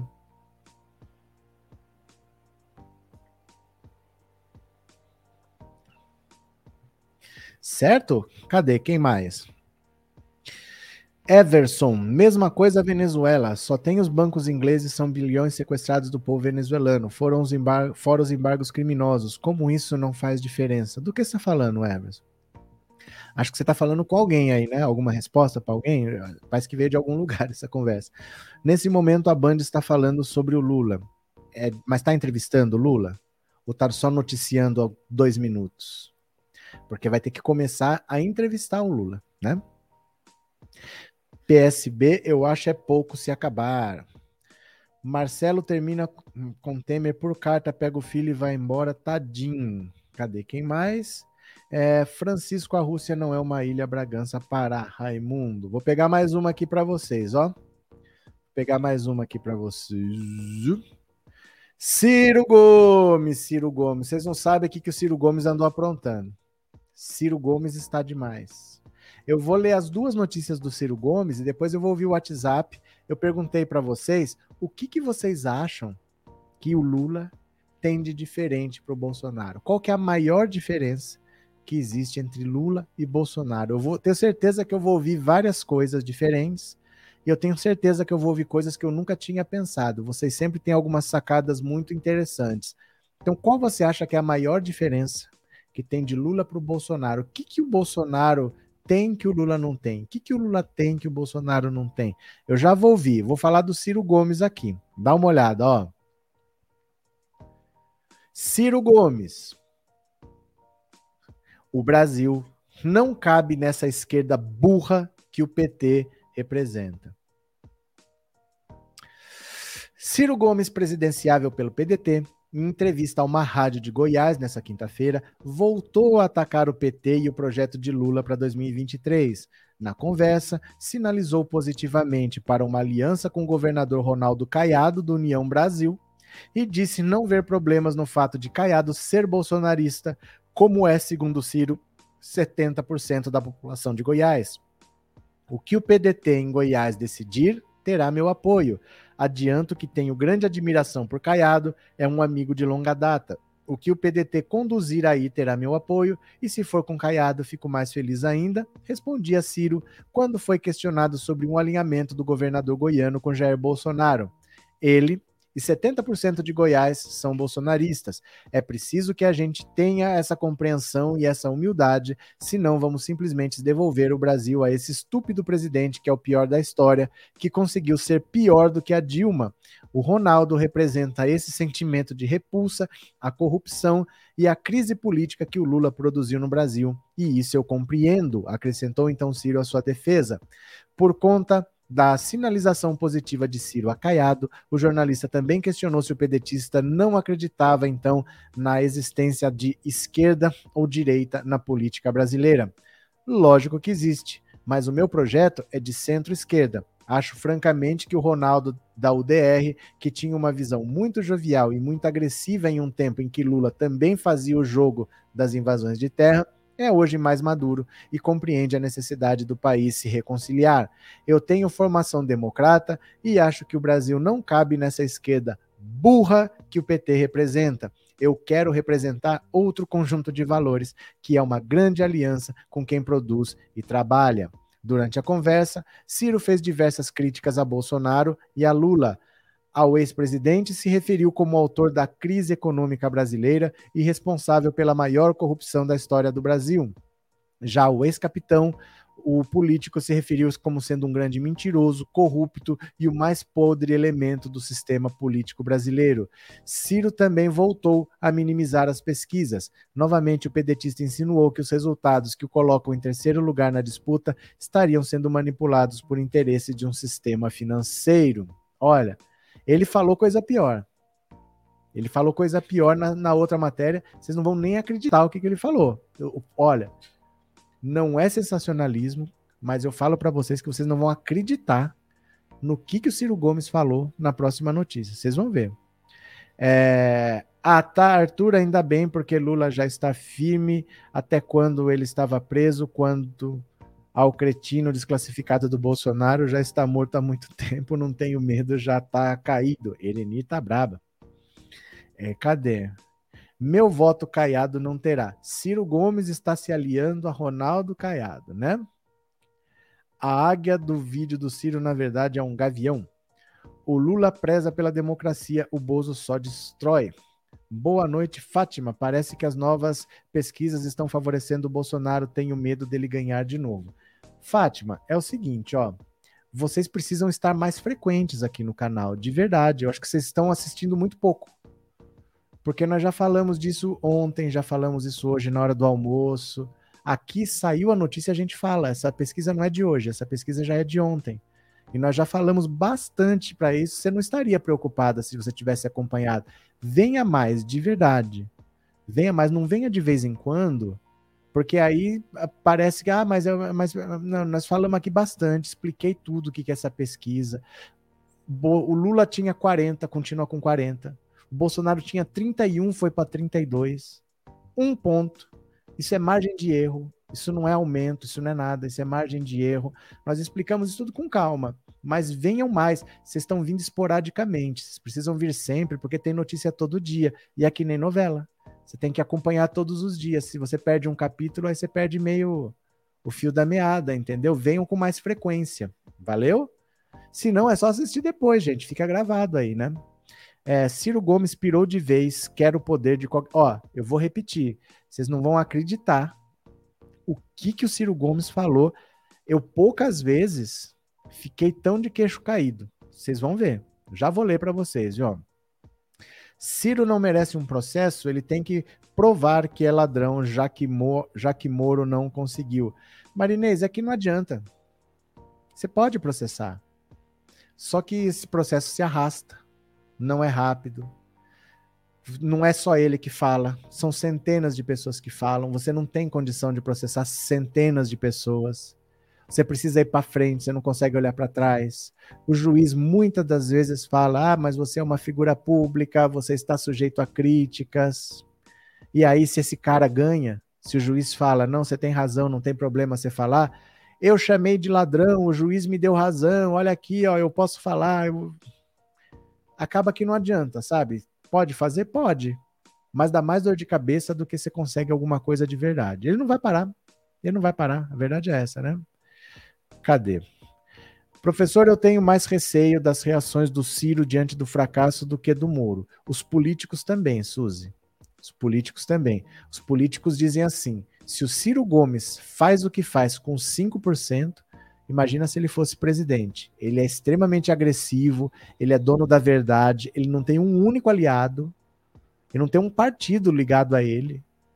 Aí tá vendo se consegue se aliar a Ronaldo Caiado. Olha onde ele tá chegando. Então, assim, as pessoas têm medo dele. Porque fala, ninguém consegue entender o Ciro Gomes, ele tem uma cabeça meio doida. Deixa eu mostrar o que, que ele falou. Dá uma olhada aqui, ó. Ciro diz que Bolsonaro e Lula são como Hitler e sub-Hitler. Gente, ele caducou de vez? O Ciro Gomes pirou de vez? Não é possível. De verdade, pirou de vez? Olha, em entrevista à Rádio Brasil Campinas nessa quinta-feira, o pré-candidato à presidência Ciro Gomes voltou a atacar o PT. Tentando equiparar Lula a Bolsonaro, ele chamou o atual presidente de Hitler e o petista de sub-Hitler. Querem entupir o povo, querem entupir que o povo tem que votar nele, Lula, para poder não engolir o Bolsonaro disse o Ciro. O pedetista criticava supostas similaridades entre antigos aliados e adversários dos dois. Ora, é a mesma coisa de você votar no sub-Hitler para derrotar o Hitler. Ele disse que considera Lula e Bolsonaro diferentes, mas que ambos dão centralidade à roubalheira. Ciro declarou: Claro que é diferente o Lula do Bolsonaro, eu considero profundamente diferente, mas o modelo de governança política que dá centralidade à roubalheira e à fisiologia e o modelo de governança econômica que dá prevalência aos bancos e ao rentista é rigorosamente o mesmo. O Ciro Gomes pirou de vez, gente. Ciro Gomes pirou de vez. Olha se tem cabimentos aqui. Olha se tem cabimentos aqui. O Ciro Gomes pirou de vez. Eu acho que a gente tem que parar, parar tudo levar o Ciro, fazer uns exames nele, ver se tá tudo bem com ele, porque tô começando a me preocupar. O que, que tá acontecendo com o Ciro, né? Ciro tornou-se um despeitado explosivo, está desequilibrado? Eu não sei. Eu acho que tá precisando ver o que, que ele tem. Se ele precisar de umas férias, ele tira umas férias, porque tá demais, viu? Só acho que o Ciro cuspiu no prato que comeu. Ciro é ressentido e se juntou com João Santana, que é outro ressentido. Cadê? É, professor, o as, a soldo de quem Ciro vive? Ou ele é boneco a soldo de quem Ciro vive? O que, que quer dizer essa frase? Você está falando de soldo de, do, do vencimento do militar? É isso mesmo? É, ou ele é boneco de ventrílogo? Sendo no colo de quem está sentado. Luiz, eu quase não entendi o que você falou. O que, você quis dizer exatamente? Me explica de novo aí. Cadê? É, Ciro Gomes pode espernear à vontade e não levar a nada. O Ciro, arrogante, prepotente, despreparado, fala qualquer coisa para ser notícia. Ou seja, ele está mais semelhante com o Bozo a cada dia. É, eu acho assim. Precisa ver o que, que ele tem, gente. Não é, não é, normal, não. De verdade. Não é normal as coisas que o Ciro está fazendo. Ele está fora de si. Olha o que ele falou. Eu acho bem estranho, viu? Tá bem complicado o Ciro Gomes aqui. Eu vou aproveitar, só tô abrindo aqui umas notícias para vocês e vou ouvir o WhatsApp, tá? Eu quero ouvir agora a sua opinião. Eu perguntei: o que, que vocês acham que Bolsonaro e Lula tem de mais diferente? Qual que é a maior diferença entre os dois? Para o Ciro Gomes já vimos que não tem diferença nenhuma. Ele acha que é o Hitler e o sub-Hitler. Mas o que você acha que Lula e Bolsonaro têm de mais diferente? Eu vou ouvir agora a sua opinião no WhatsApp. Olha aqui, bora.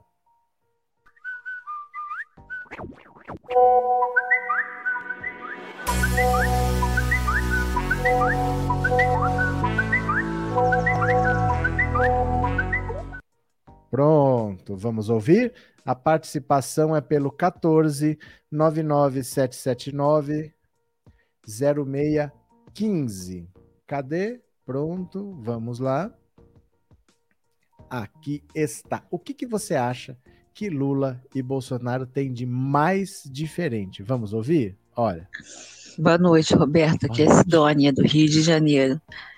A diferença para mim é que Bolsonaro é inumano e Lula é humanista. Obrigado. Professor Eusenice, de São José dos Campos, São Paulo. A diferença é que Lula tem cérebro e Bolsonaro não tem. Obrigado. Quem mais? Boa noite, professor. Boa noite. Silvia de João Pessoa. É, a diferença entre Lula e Bolsonaro é a mesma coisa que comparar Deus e Zé Buchinho. Obrigado. Boa noite, professor Roberto. Boa Antônio noite. José de, do Rio de Janeiro. Diga. A diferença entre Ciro e, e Lula é a arrogância do Ciro, fundamentalmente. Obrigado. Lula é um estadista, faz as coisas com visão e com responsabilidade. Diferente do Bolsonaro, que é um fanfarrão, que não tem, além de não ter responsabilidade, é um incompetente.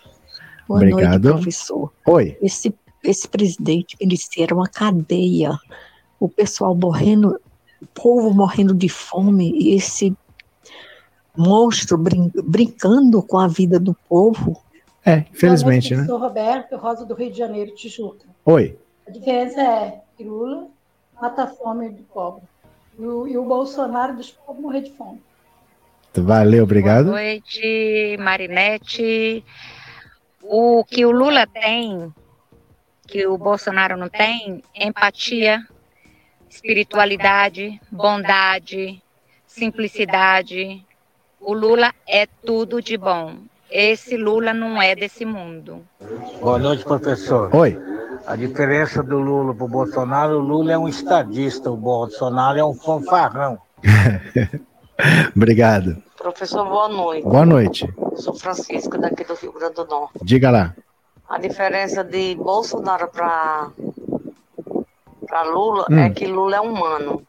Bolsonaro não. Valeu. Professor, boa noite. Xande de Campinas. Fala. Sabe a diferença entre Lula e Bolsonaro? Hum, Lula matou a fome do povo. Bolsonaro mata o povo de fome. tá certo, obrigado. Boa noite, professor Márcia Chachá. Ou, Simplesmente a humanidade, né? A humanidade de Lula é muito diferente. O sentimento, preocupação com o humano. Boa noite, Roberto. Aqui é o Miguel de São Paulo. O Lula é tudo isso de bom. Só que, infelizmente, o povo não vê isso. E isso me mete medo. Boa noite, professor. A diferença do Bolsonaro com o Lula é que o Lula é um diplomático.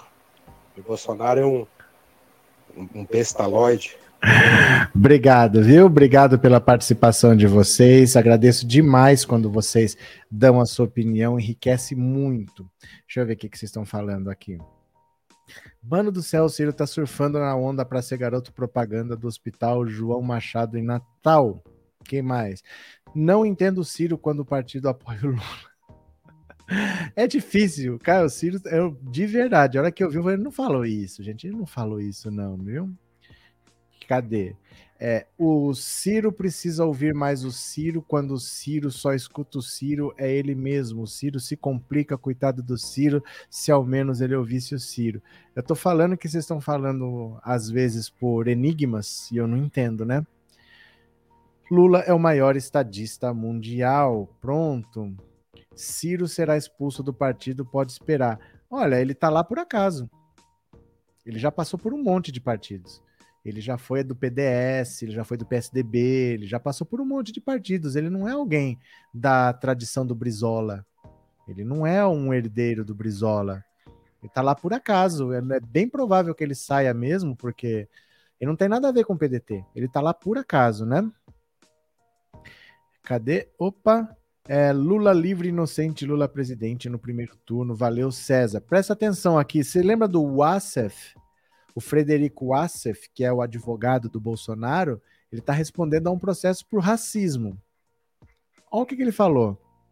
Olha, eu vou falar que o Brasil está muito doido, viu? Olha o que, que o Wassef falou. Réu por racismo, advogado de Bolsonaro questiona a vítima, falsa negra. O cara já está respondendo inquérito por racismo. Olha só. O advogado Frederico Wassef, que defende Jair e Flávio Bolsonaro, afirmou nesta quarta-feira que a vítima que o acusa dos crimes de racismo e injúria racial é uma falsa negra e que a investigação que o levou a se tornar réu na Justiça de Brasília foi mal feita. No último dia 17, o Assaf se tornou réu da acusação de ter xingado de macaca a atendente de uma pizzaria do Distrito Federal. Em mensagem de áudio à coluna, o Assef criticou o inquérito policial, que, segundo ele, estaria vazio e só contaria com o depoimento da atendente, que o advogado definiu como branca mentirosa.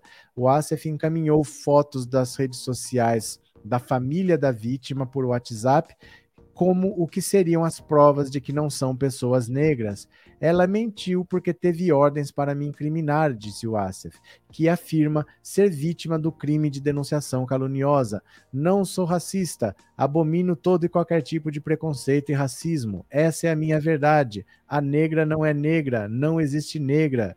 Segundo o Assef, a atendente teria sido cooptada a denunciá-lo pelo gerente da loja, que seria uma pessoa de esquerda e que não gosta do Bolsonaro. O advogado afirmou que todas as testemunhas do processo foram plantadas e que o único contato que teve com a atendente foi feito na hora de pagar o pedido. Ainda de acordo com o ASEF, os policiais não teriam feito uma investigação básica após ele registrar um boletim de ocorrência para apurar a versão da atendente. Estava tudo encomendado e acertado. De propósito, não foram lá. Ele afirmou que o gerente apagou as imagens das câmeras de segurança da loja do dia em que ocorreram os fatos. O ASEF, por fim, declarou que a denúncia só foi apresentada pelo Ministério Público após uma terceira promotora ter assumido o caso. Segundo a a atendente ela foi ofendida por Wassef depois que ele reclamou que a pizza não estava boa. A situação teria ocorrido no dia 8 de novembro de 2020 e foi registrada na primeira delegacia de polícia na Sul, em Brasília, como injúria racial. O registro de ocorrência aponta que o advogado já havia feito outra agressão verbal contra a vítima no mês anterior. A atendente que fez a denúncia se chama Daniele da Cruz Oliveira. Em entrevista ao Fantástico em novembro de 2020, ela disse que o Asaf gosta de humilhar as pessoas por ter um alto, alto padrão de vida.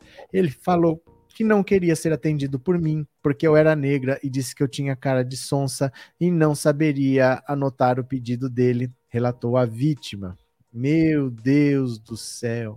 Aí o cara está sendo acusado de racismo e a defesa dele é chamar a pessoa de falsa negra. Bacana, hein? Elisângela, obrigado pelo super sticker, viu? E obrigado por ser membro. Muito obrigado pelo apoio. Valeu, Elisângela. Para de mimimi, gados loucos, aceita que dói menos. É Lula presidente em primeiro turno. É... Com Bolsonaro, o povo come osso. Com Lula, o povo come carne e valoriza o trabalhador. Eu sou Lula 13. Tá certo. Quando o RCP mandou o real sobre o Ciro Gomes só faltaram atirar ele em uma fogueira. RCP. E, a, e o real tá aí, nada como um dia após o outro. O que, que é RCP? Quando o RCP mandou a real sobre o Ciro Gomes, só faltaram atirar na fogueira e a real tá aí. O que, que é RCP? O que, é RCP? Ciro é o tipo que quer a todo custo entrar no céu à força. Ele está piorando porque seus métodos não estão dando resultado. Não dá para entender o que ele quer. Porque assim, quando você gosta de uma pessoa, não adianta você falar assim: olha, é... vou dar um exemplo. Vocês já passaram por essa situação, com certeza. Você tem um amigo, uma amiga que tem um namorado ou uma namorada, você sabe que um dos dois está pisando na bola, um dos dois está fazendo aquilo lá, aí você vai lá pro seu amigo e conta: Ó, oh, fulano tá pisando na bola, tá fazendo isso, isso, isso. O cara não acredita em você, ainda briga com você. Por mais que você esteja falando a verdade, a pessoa fica do lado do parceiro e fica contra você. Não é assim normalmente? Você chega lá com a verdade, a pessoa não só não acredita, como fica contra você e fica mais grudada ainda na outra pessoa.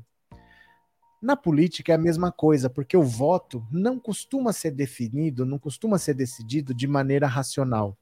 Ele costuma ser muito decidido de maneira emocional, de maneira impulsiva. Então, quando o Ciro Gomes chega e ataca o Lula, o mais provável é que as pessoas fiquem contra o Ciro Gomes. E não que a pessoa vai abandonar o Lula e falar, oh, o Ciro Gomes está certo, vou abandonar o Lula e vai para o Ciro. Quando ele ataca o Bolsonaro, é a mesma coisa. É muito mais provável que as pessoas fiquem contra o Ciro Gomes do que contra o Bolsonaro. Aí nisso já dá 70% do eleitorado. Ele está com uma rejeição altíssima, porque ele ataca o Lula, ele ataca o Bolsonaro, Aí ele traz para ele o ódio do lulista e o ódio do bolsonarista. Ninguém muda o voto só porque o Ciro Gomes ataca. Né? Normalmente, quando você gosta de uma pessoa e o voto é decidido de uma maneira muito emocional, a pessoa vai e ataca, você se revolta com aquela pessoa que está atacando a pessoa que você gosta. É isso que está acontecendo com Ciro Gomes. As pessoas não gostam mais do que ele fala, do que ele quer dizer, porque ele está atacando uma pessoa que ele gosta. Ele ataca todo mundo. Ele só se dá bem quando ele ataca o Sérgio Moro. Porque o Sérgio Moro, primeiro, ele não tem simpatizantes, ele não tem torcida, não tem pessoas apaixonadas por ele. E o Sérgio Moro, ele não tem preparo mesmo. É muito fácil bater no Sérgio Moro. Então ele bate, bate, bate, bate. Passou o Sérgio Moro. O Sérgio Moro, que estava com 8 e pulou para 10, agora está com 6. E ele está com 7. Só dá certo quando ele bate no, no Sérgio Moro. É outra disputa. Tem uma disputa que é Lula-Bolsonaro e tem outra que é Ciro e Moro, aqui embaixo. Ele está se dando bem contra o Sérgio Moro, que é a luta dele. A luta dele não é lá em cima, né? Cadê? Se o Ciro conseguir uma cadeira na Câmara, já está de bom tamanho, ele não tem pose de presidente. Mas ele não vai nem concorrer, Francisco. Ele já está na quarta disputa para presidente, ele não vai nem concorrer. Ele acha que o Brasil merece o Ciro Gomes. Na cabeça dele é isso. O Brasil tem que ter o Ciro Gomes porque o Brasil ele está se sacrificando porque é o Brasil que precisa do Ciro Gomes. Então ele se colocou como o maior estadista do mundo e ele acha que o Brasil precisa. Não é nem ele que quer, não. É o Brasil que precisa dele. Não é fácil, viu? Deixa eu pegar aqui, ó. Hoje, pelo amor de Deus, hoje é dia útil. Vamos ver a agenda do presidente da República?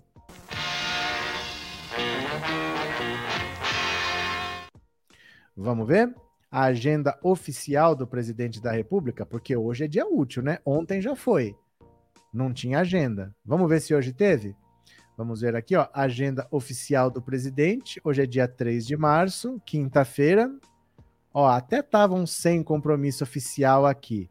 Mas ele conseguiu, olha, das 9h30 às 10 conversar com o Anderson Torres e com o Carlos Franz. Meia hora de conversa. Chegou conversou meia hora e saiu para almoçar.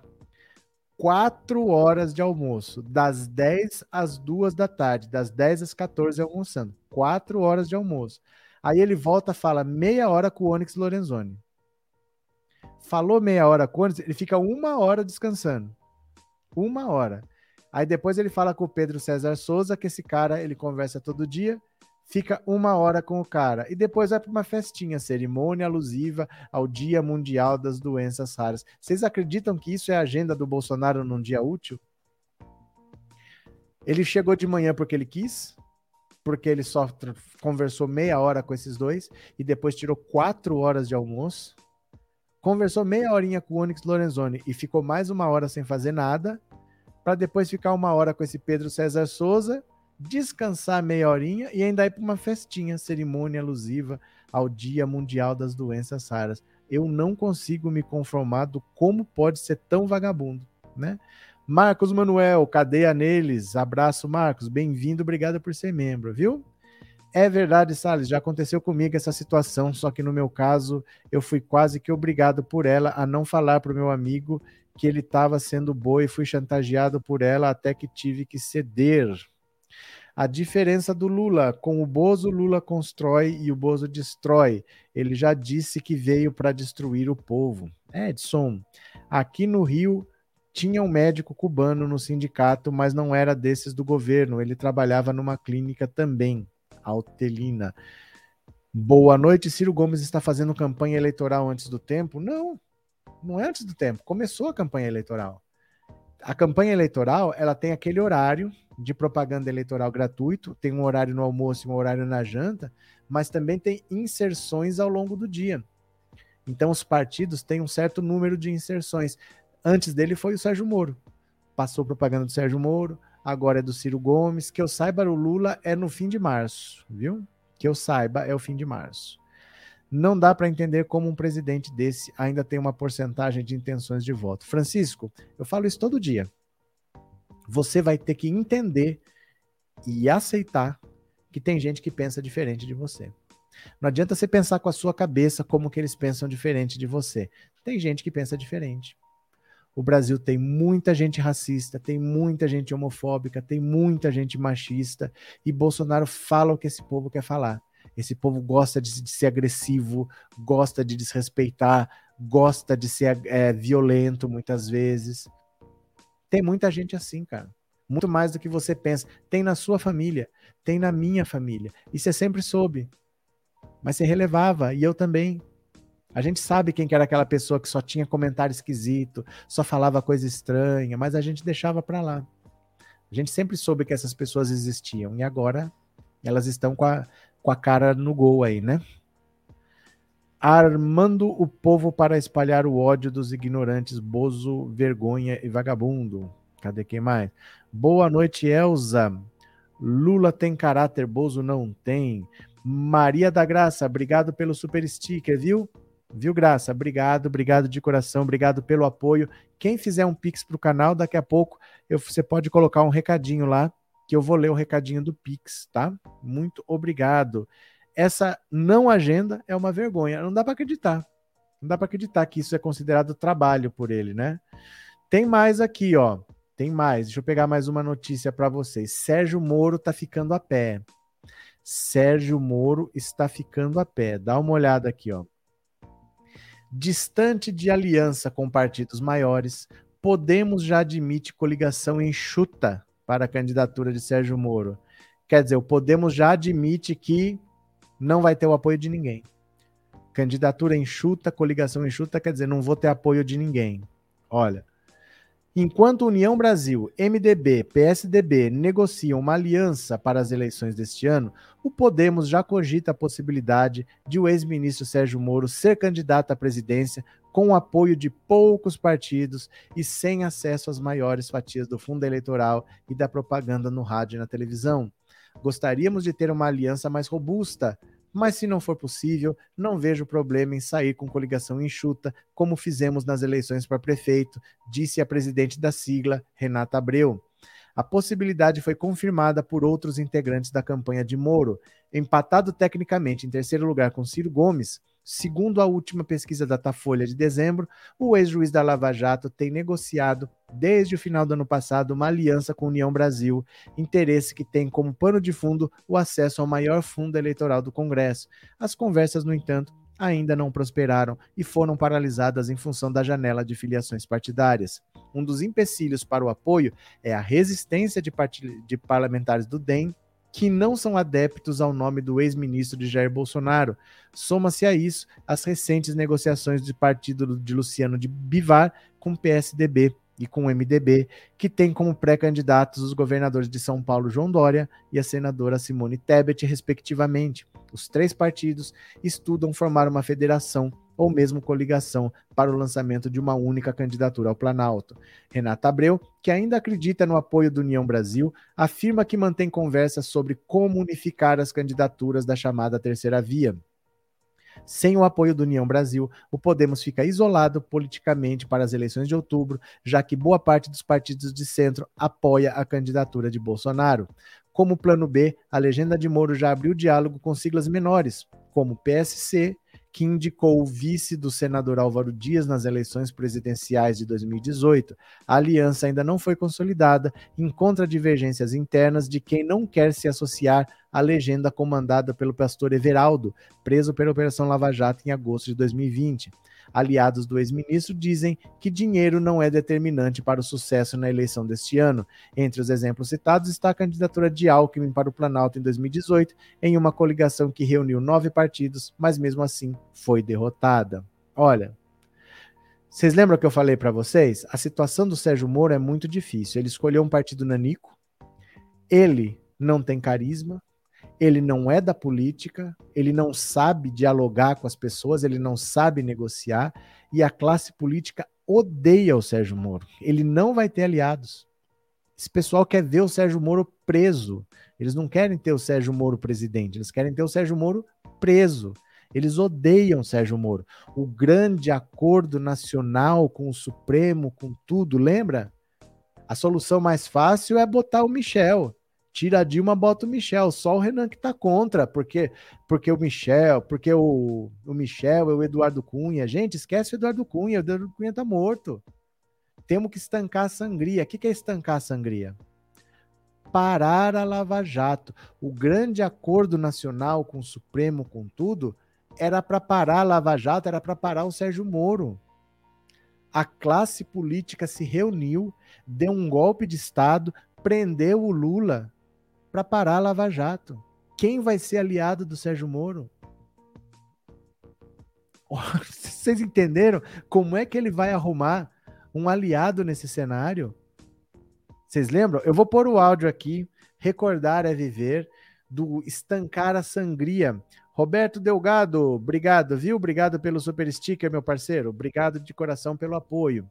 Eu vou colocar o áudio aqui, ó, do grande acordo nacional com o Supremo, com tudo. Quando ele fala em estancar a sangria, ele está falando parar a Lava Jato. Olha só. Você tem que ver que o advogado, como é que a gente pode ajudar? Né? O advogado não é, tem que ser político, não advogado nem para solução política. Tem a solução é política, como é, como é a política? Tem que resolver essa porra, tem que mudar o governo para poder estancar essa sangria. Rapaz, a solução mais fácil era botar o Michel defenda só o Renan que está contra essa porra. Um aborto. Porque não gosta do Michel, porque o Michel é Eduardo Cunha. Não esqueça o Eduardo Cunha, Eduardo Cunha está morto, porra. Não, é um acordo.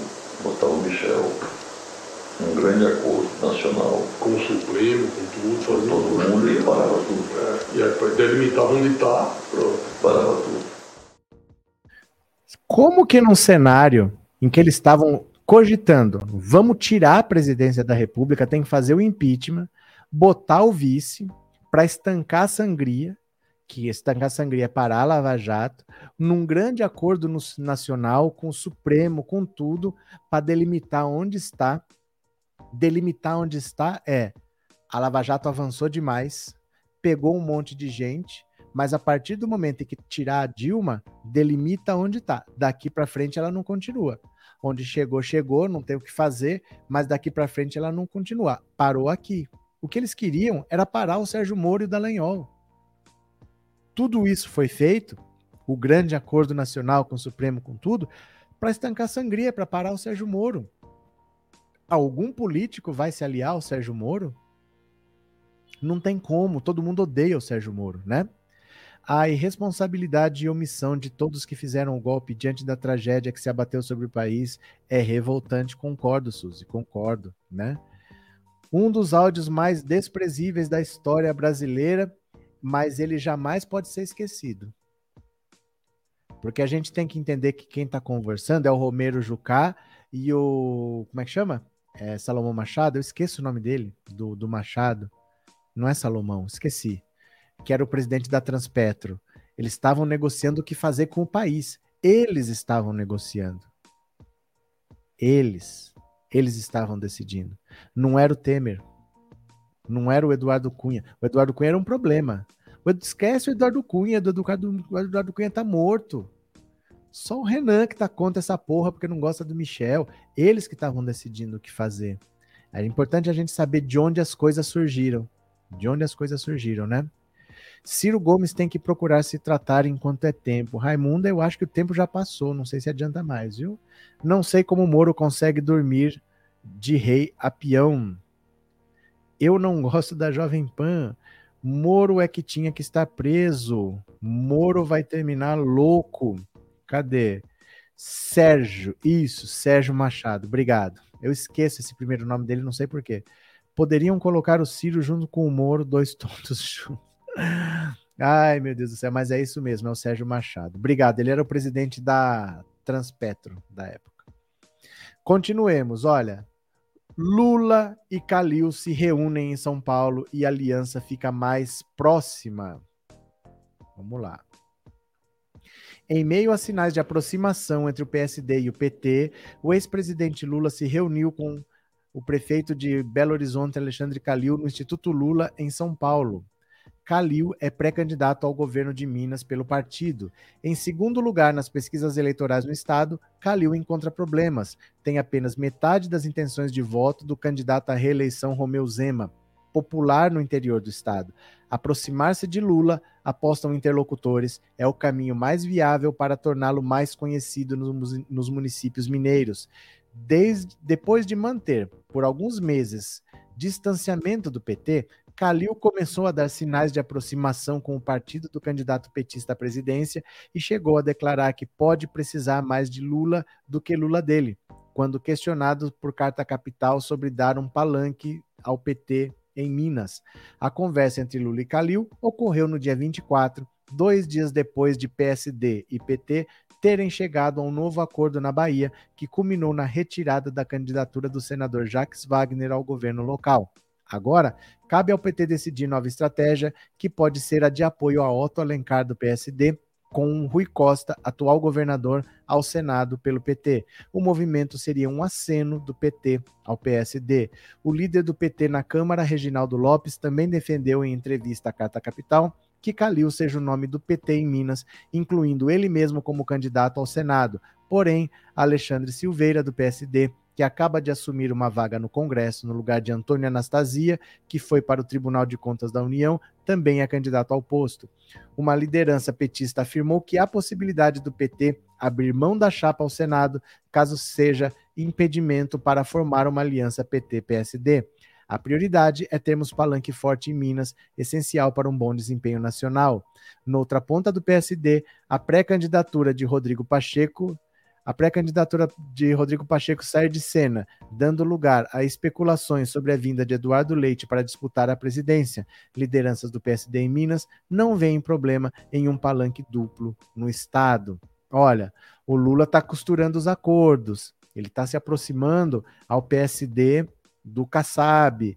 Enquanto o Lula vai costurando as alianças, o Sérgio Moro está isolado no Podemos, o Ciro Gomes está isolado no PDT e o Bolsonaro está com o Centrão. Só que o Centrão não é um bloco único, são vários partidos. E o Republicanos é um que já está se afastando. É o partido do, da Igreja Universal, de Dir Macedo. Eles já estão se afastando, eles não estão gostando dos bolsonaristas, os deputados bolsonaristas que eles acham que são puxadores de voto, irem todos para o PL. Ele queria que fosse dividido entre os partidos da base, para cada um ter um pouquinho, porque é importante ter voto, né? Para eleger cadeiras, é importante um puxador de votos. Você pega um cara, por exemplo, vamos dar um exemplo. Se no Rio de Janeiro você precisar de 100 mil votos para eleger alguém, o Hélio Negão teve 350 mil votos. Ele se elegeu e ele elegeu mais dois. O partido que tivesse o Hélio Negão teria eleito o Hélio e mais dois, teria eleito três com votos de uma pessoa só. Então é importante ter esses puxadores de votos e estão indo todos para o PL. Então o republicano já se afastou, falou: olha, eu vou ficar neutro, não vou mais apoiar o governo Bolsonaro, porque estão atrapalhando a nossa campanha, levando todos os bolsonaristas para um partido só. Era para distribuir, era para todo mundo ter acesso aos votos dessas pessoas. Então vocês percebem como é importante nos bastidores e costurando alianças? Bolsonaro tem alianças em crise, Moro não tem, Ciro Gomes não tem e o Lula tá lá costurando acordo aqui, conversando aqui, conversando ali, né? Gostava do Ciro, mas ele tá desequilibrado demais. É, o que o Ciro fumou foi engraçado. É, professor, o embargo americano destruiu Cuba, está destruindo a Venezuela. Nilson, é que assim, que o embargo é criminoso, é. Mas eu garanto para vocês que o embargo que prejudica a população, por exemplo, de ter acesso a um monte de coisas, não prejudica os dirigentes de terem acesso a essas coisas. Se você for nas áreas de Cuba, onde moram os dirigentes do partido, lá não falta nada. Tem hotéis estrangeiros em Cuba que foram autorizados a explorar o turismo lá. Nos hotéis não falta nada. Sabe? Então é assim. Que dificulta? Dificulta, mas dificulta mais uns do que outros. Dizer que tudo é culpa do embargo também não é verdade, porque para os dirigentes do partido não falta nada. Eles têm filhos que estudam na Europa, sabe? É, no, nos, nos hotéis que são estrangeiros, não falta nada.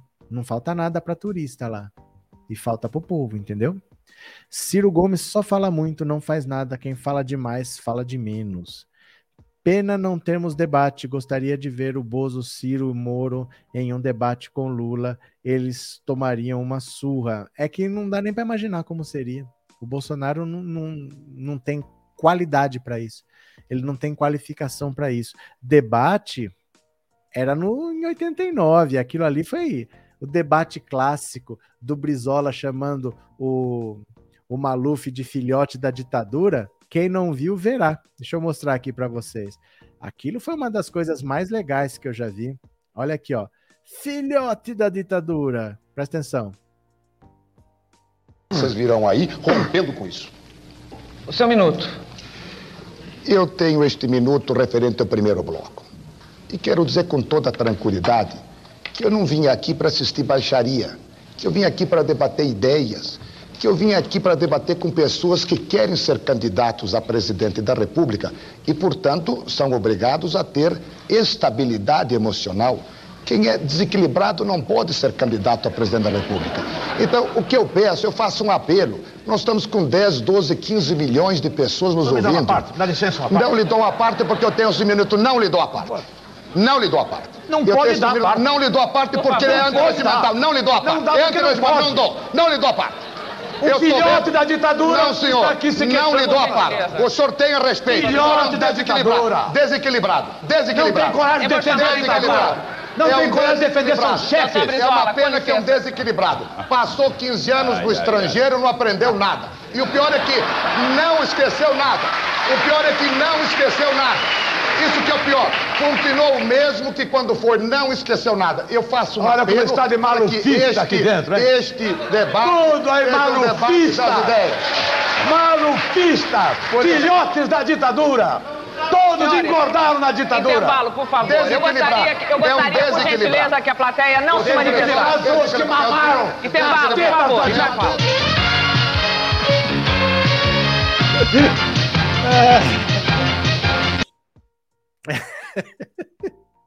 Ai, eu dou tanta risada. Filhotes da ditadura. Eu morro de dar risada, gente. Eu morro de dar risada com esse filhotes da ditadura. Sandra, obrigado pelo super sticker e obrigado por ser membro, viu? Muito obrigado, Tico. Eu morro de dar risada com esse. É, quanto malufista aqui! Engordaram na teta da ditadura, um bando de filhotes.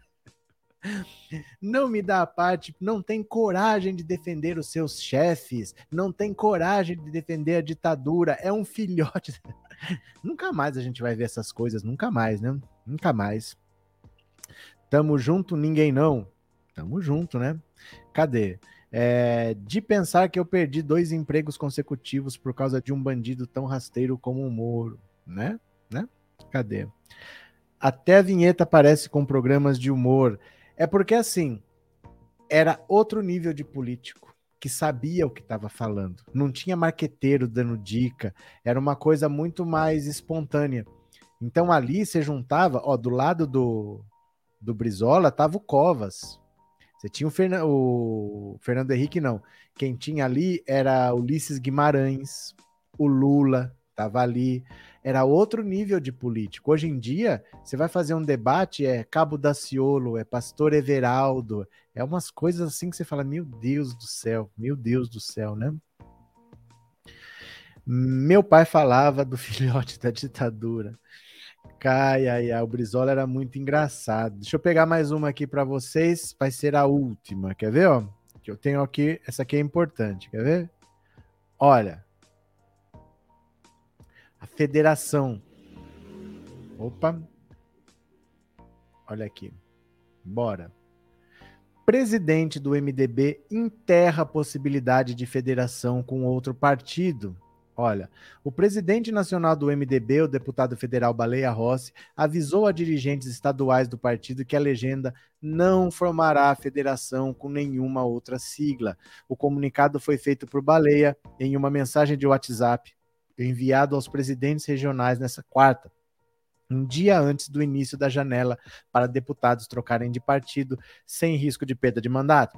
Para dar segurança para cada presidente na sua estratégia de fortalecimento do partido, é importante salientar que não teremos federação com nenhum outro partido. Portanto, vamos mostrar nossa força e vamos crescer novamente no parlamento e buscar uma grande vitória como conseguimos juntos em 2020 nas eleições municipais, onde o movimento democrático brasileiro foi o maior vencedor, escreveu o presidente do MDB na mensagem. A mensagem joga um balde de água fria nas intenções do PSDB e do União Brasil de formarem uma federação partidária com o MDB. Os partidos vinham tendo conversas para uma possível aliança. A interlocutores, Baleia justificou que enviou o aviso para acalmar dirigentes estaduais do partido que estariam preocupados com o impacto das negociações para a federação na janela partidária. Segundo pessoas próximas, o presidente do MDB esclareceu que, embora tenha descartado a federação, o partido continuará negociando uma aliança eleitoral com estas legendas. Então, uma aliança pode ter. Um apoio sim, mas uma federação não, porque a, feder... a aliança vale para a eleição. Faz uma aliança para essa eleição, beleza. A federação vale por quatro anos.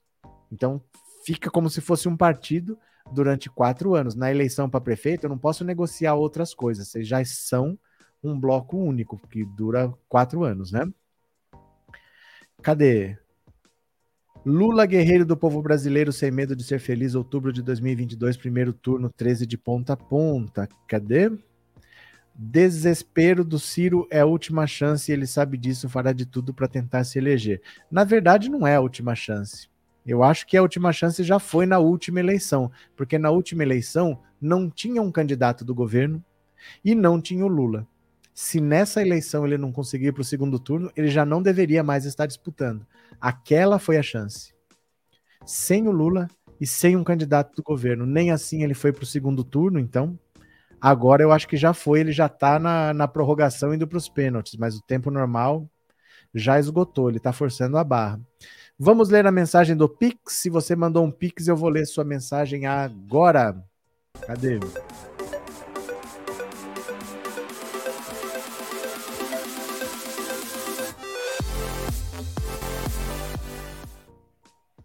Pronto. Aqui está. Vamos tentar.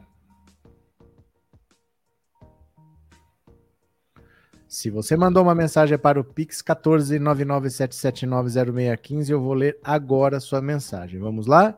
Olha, Marli Duarte, obrigado pelo seu Pix. De coração, muito obrigado.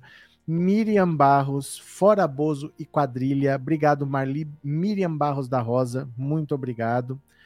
Jurandir Carvalho Ramão, obrigado pelo seu Pix, obrigado pelo apoio.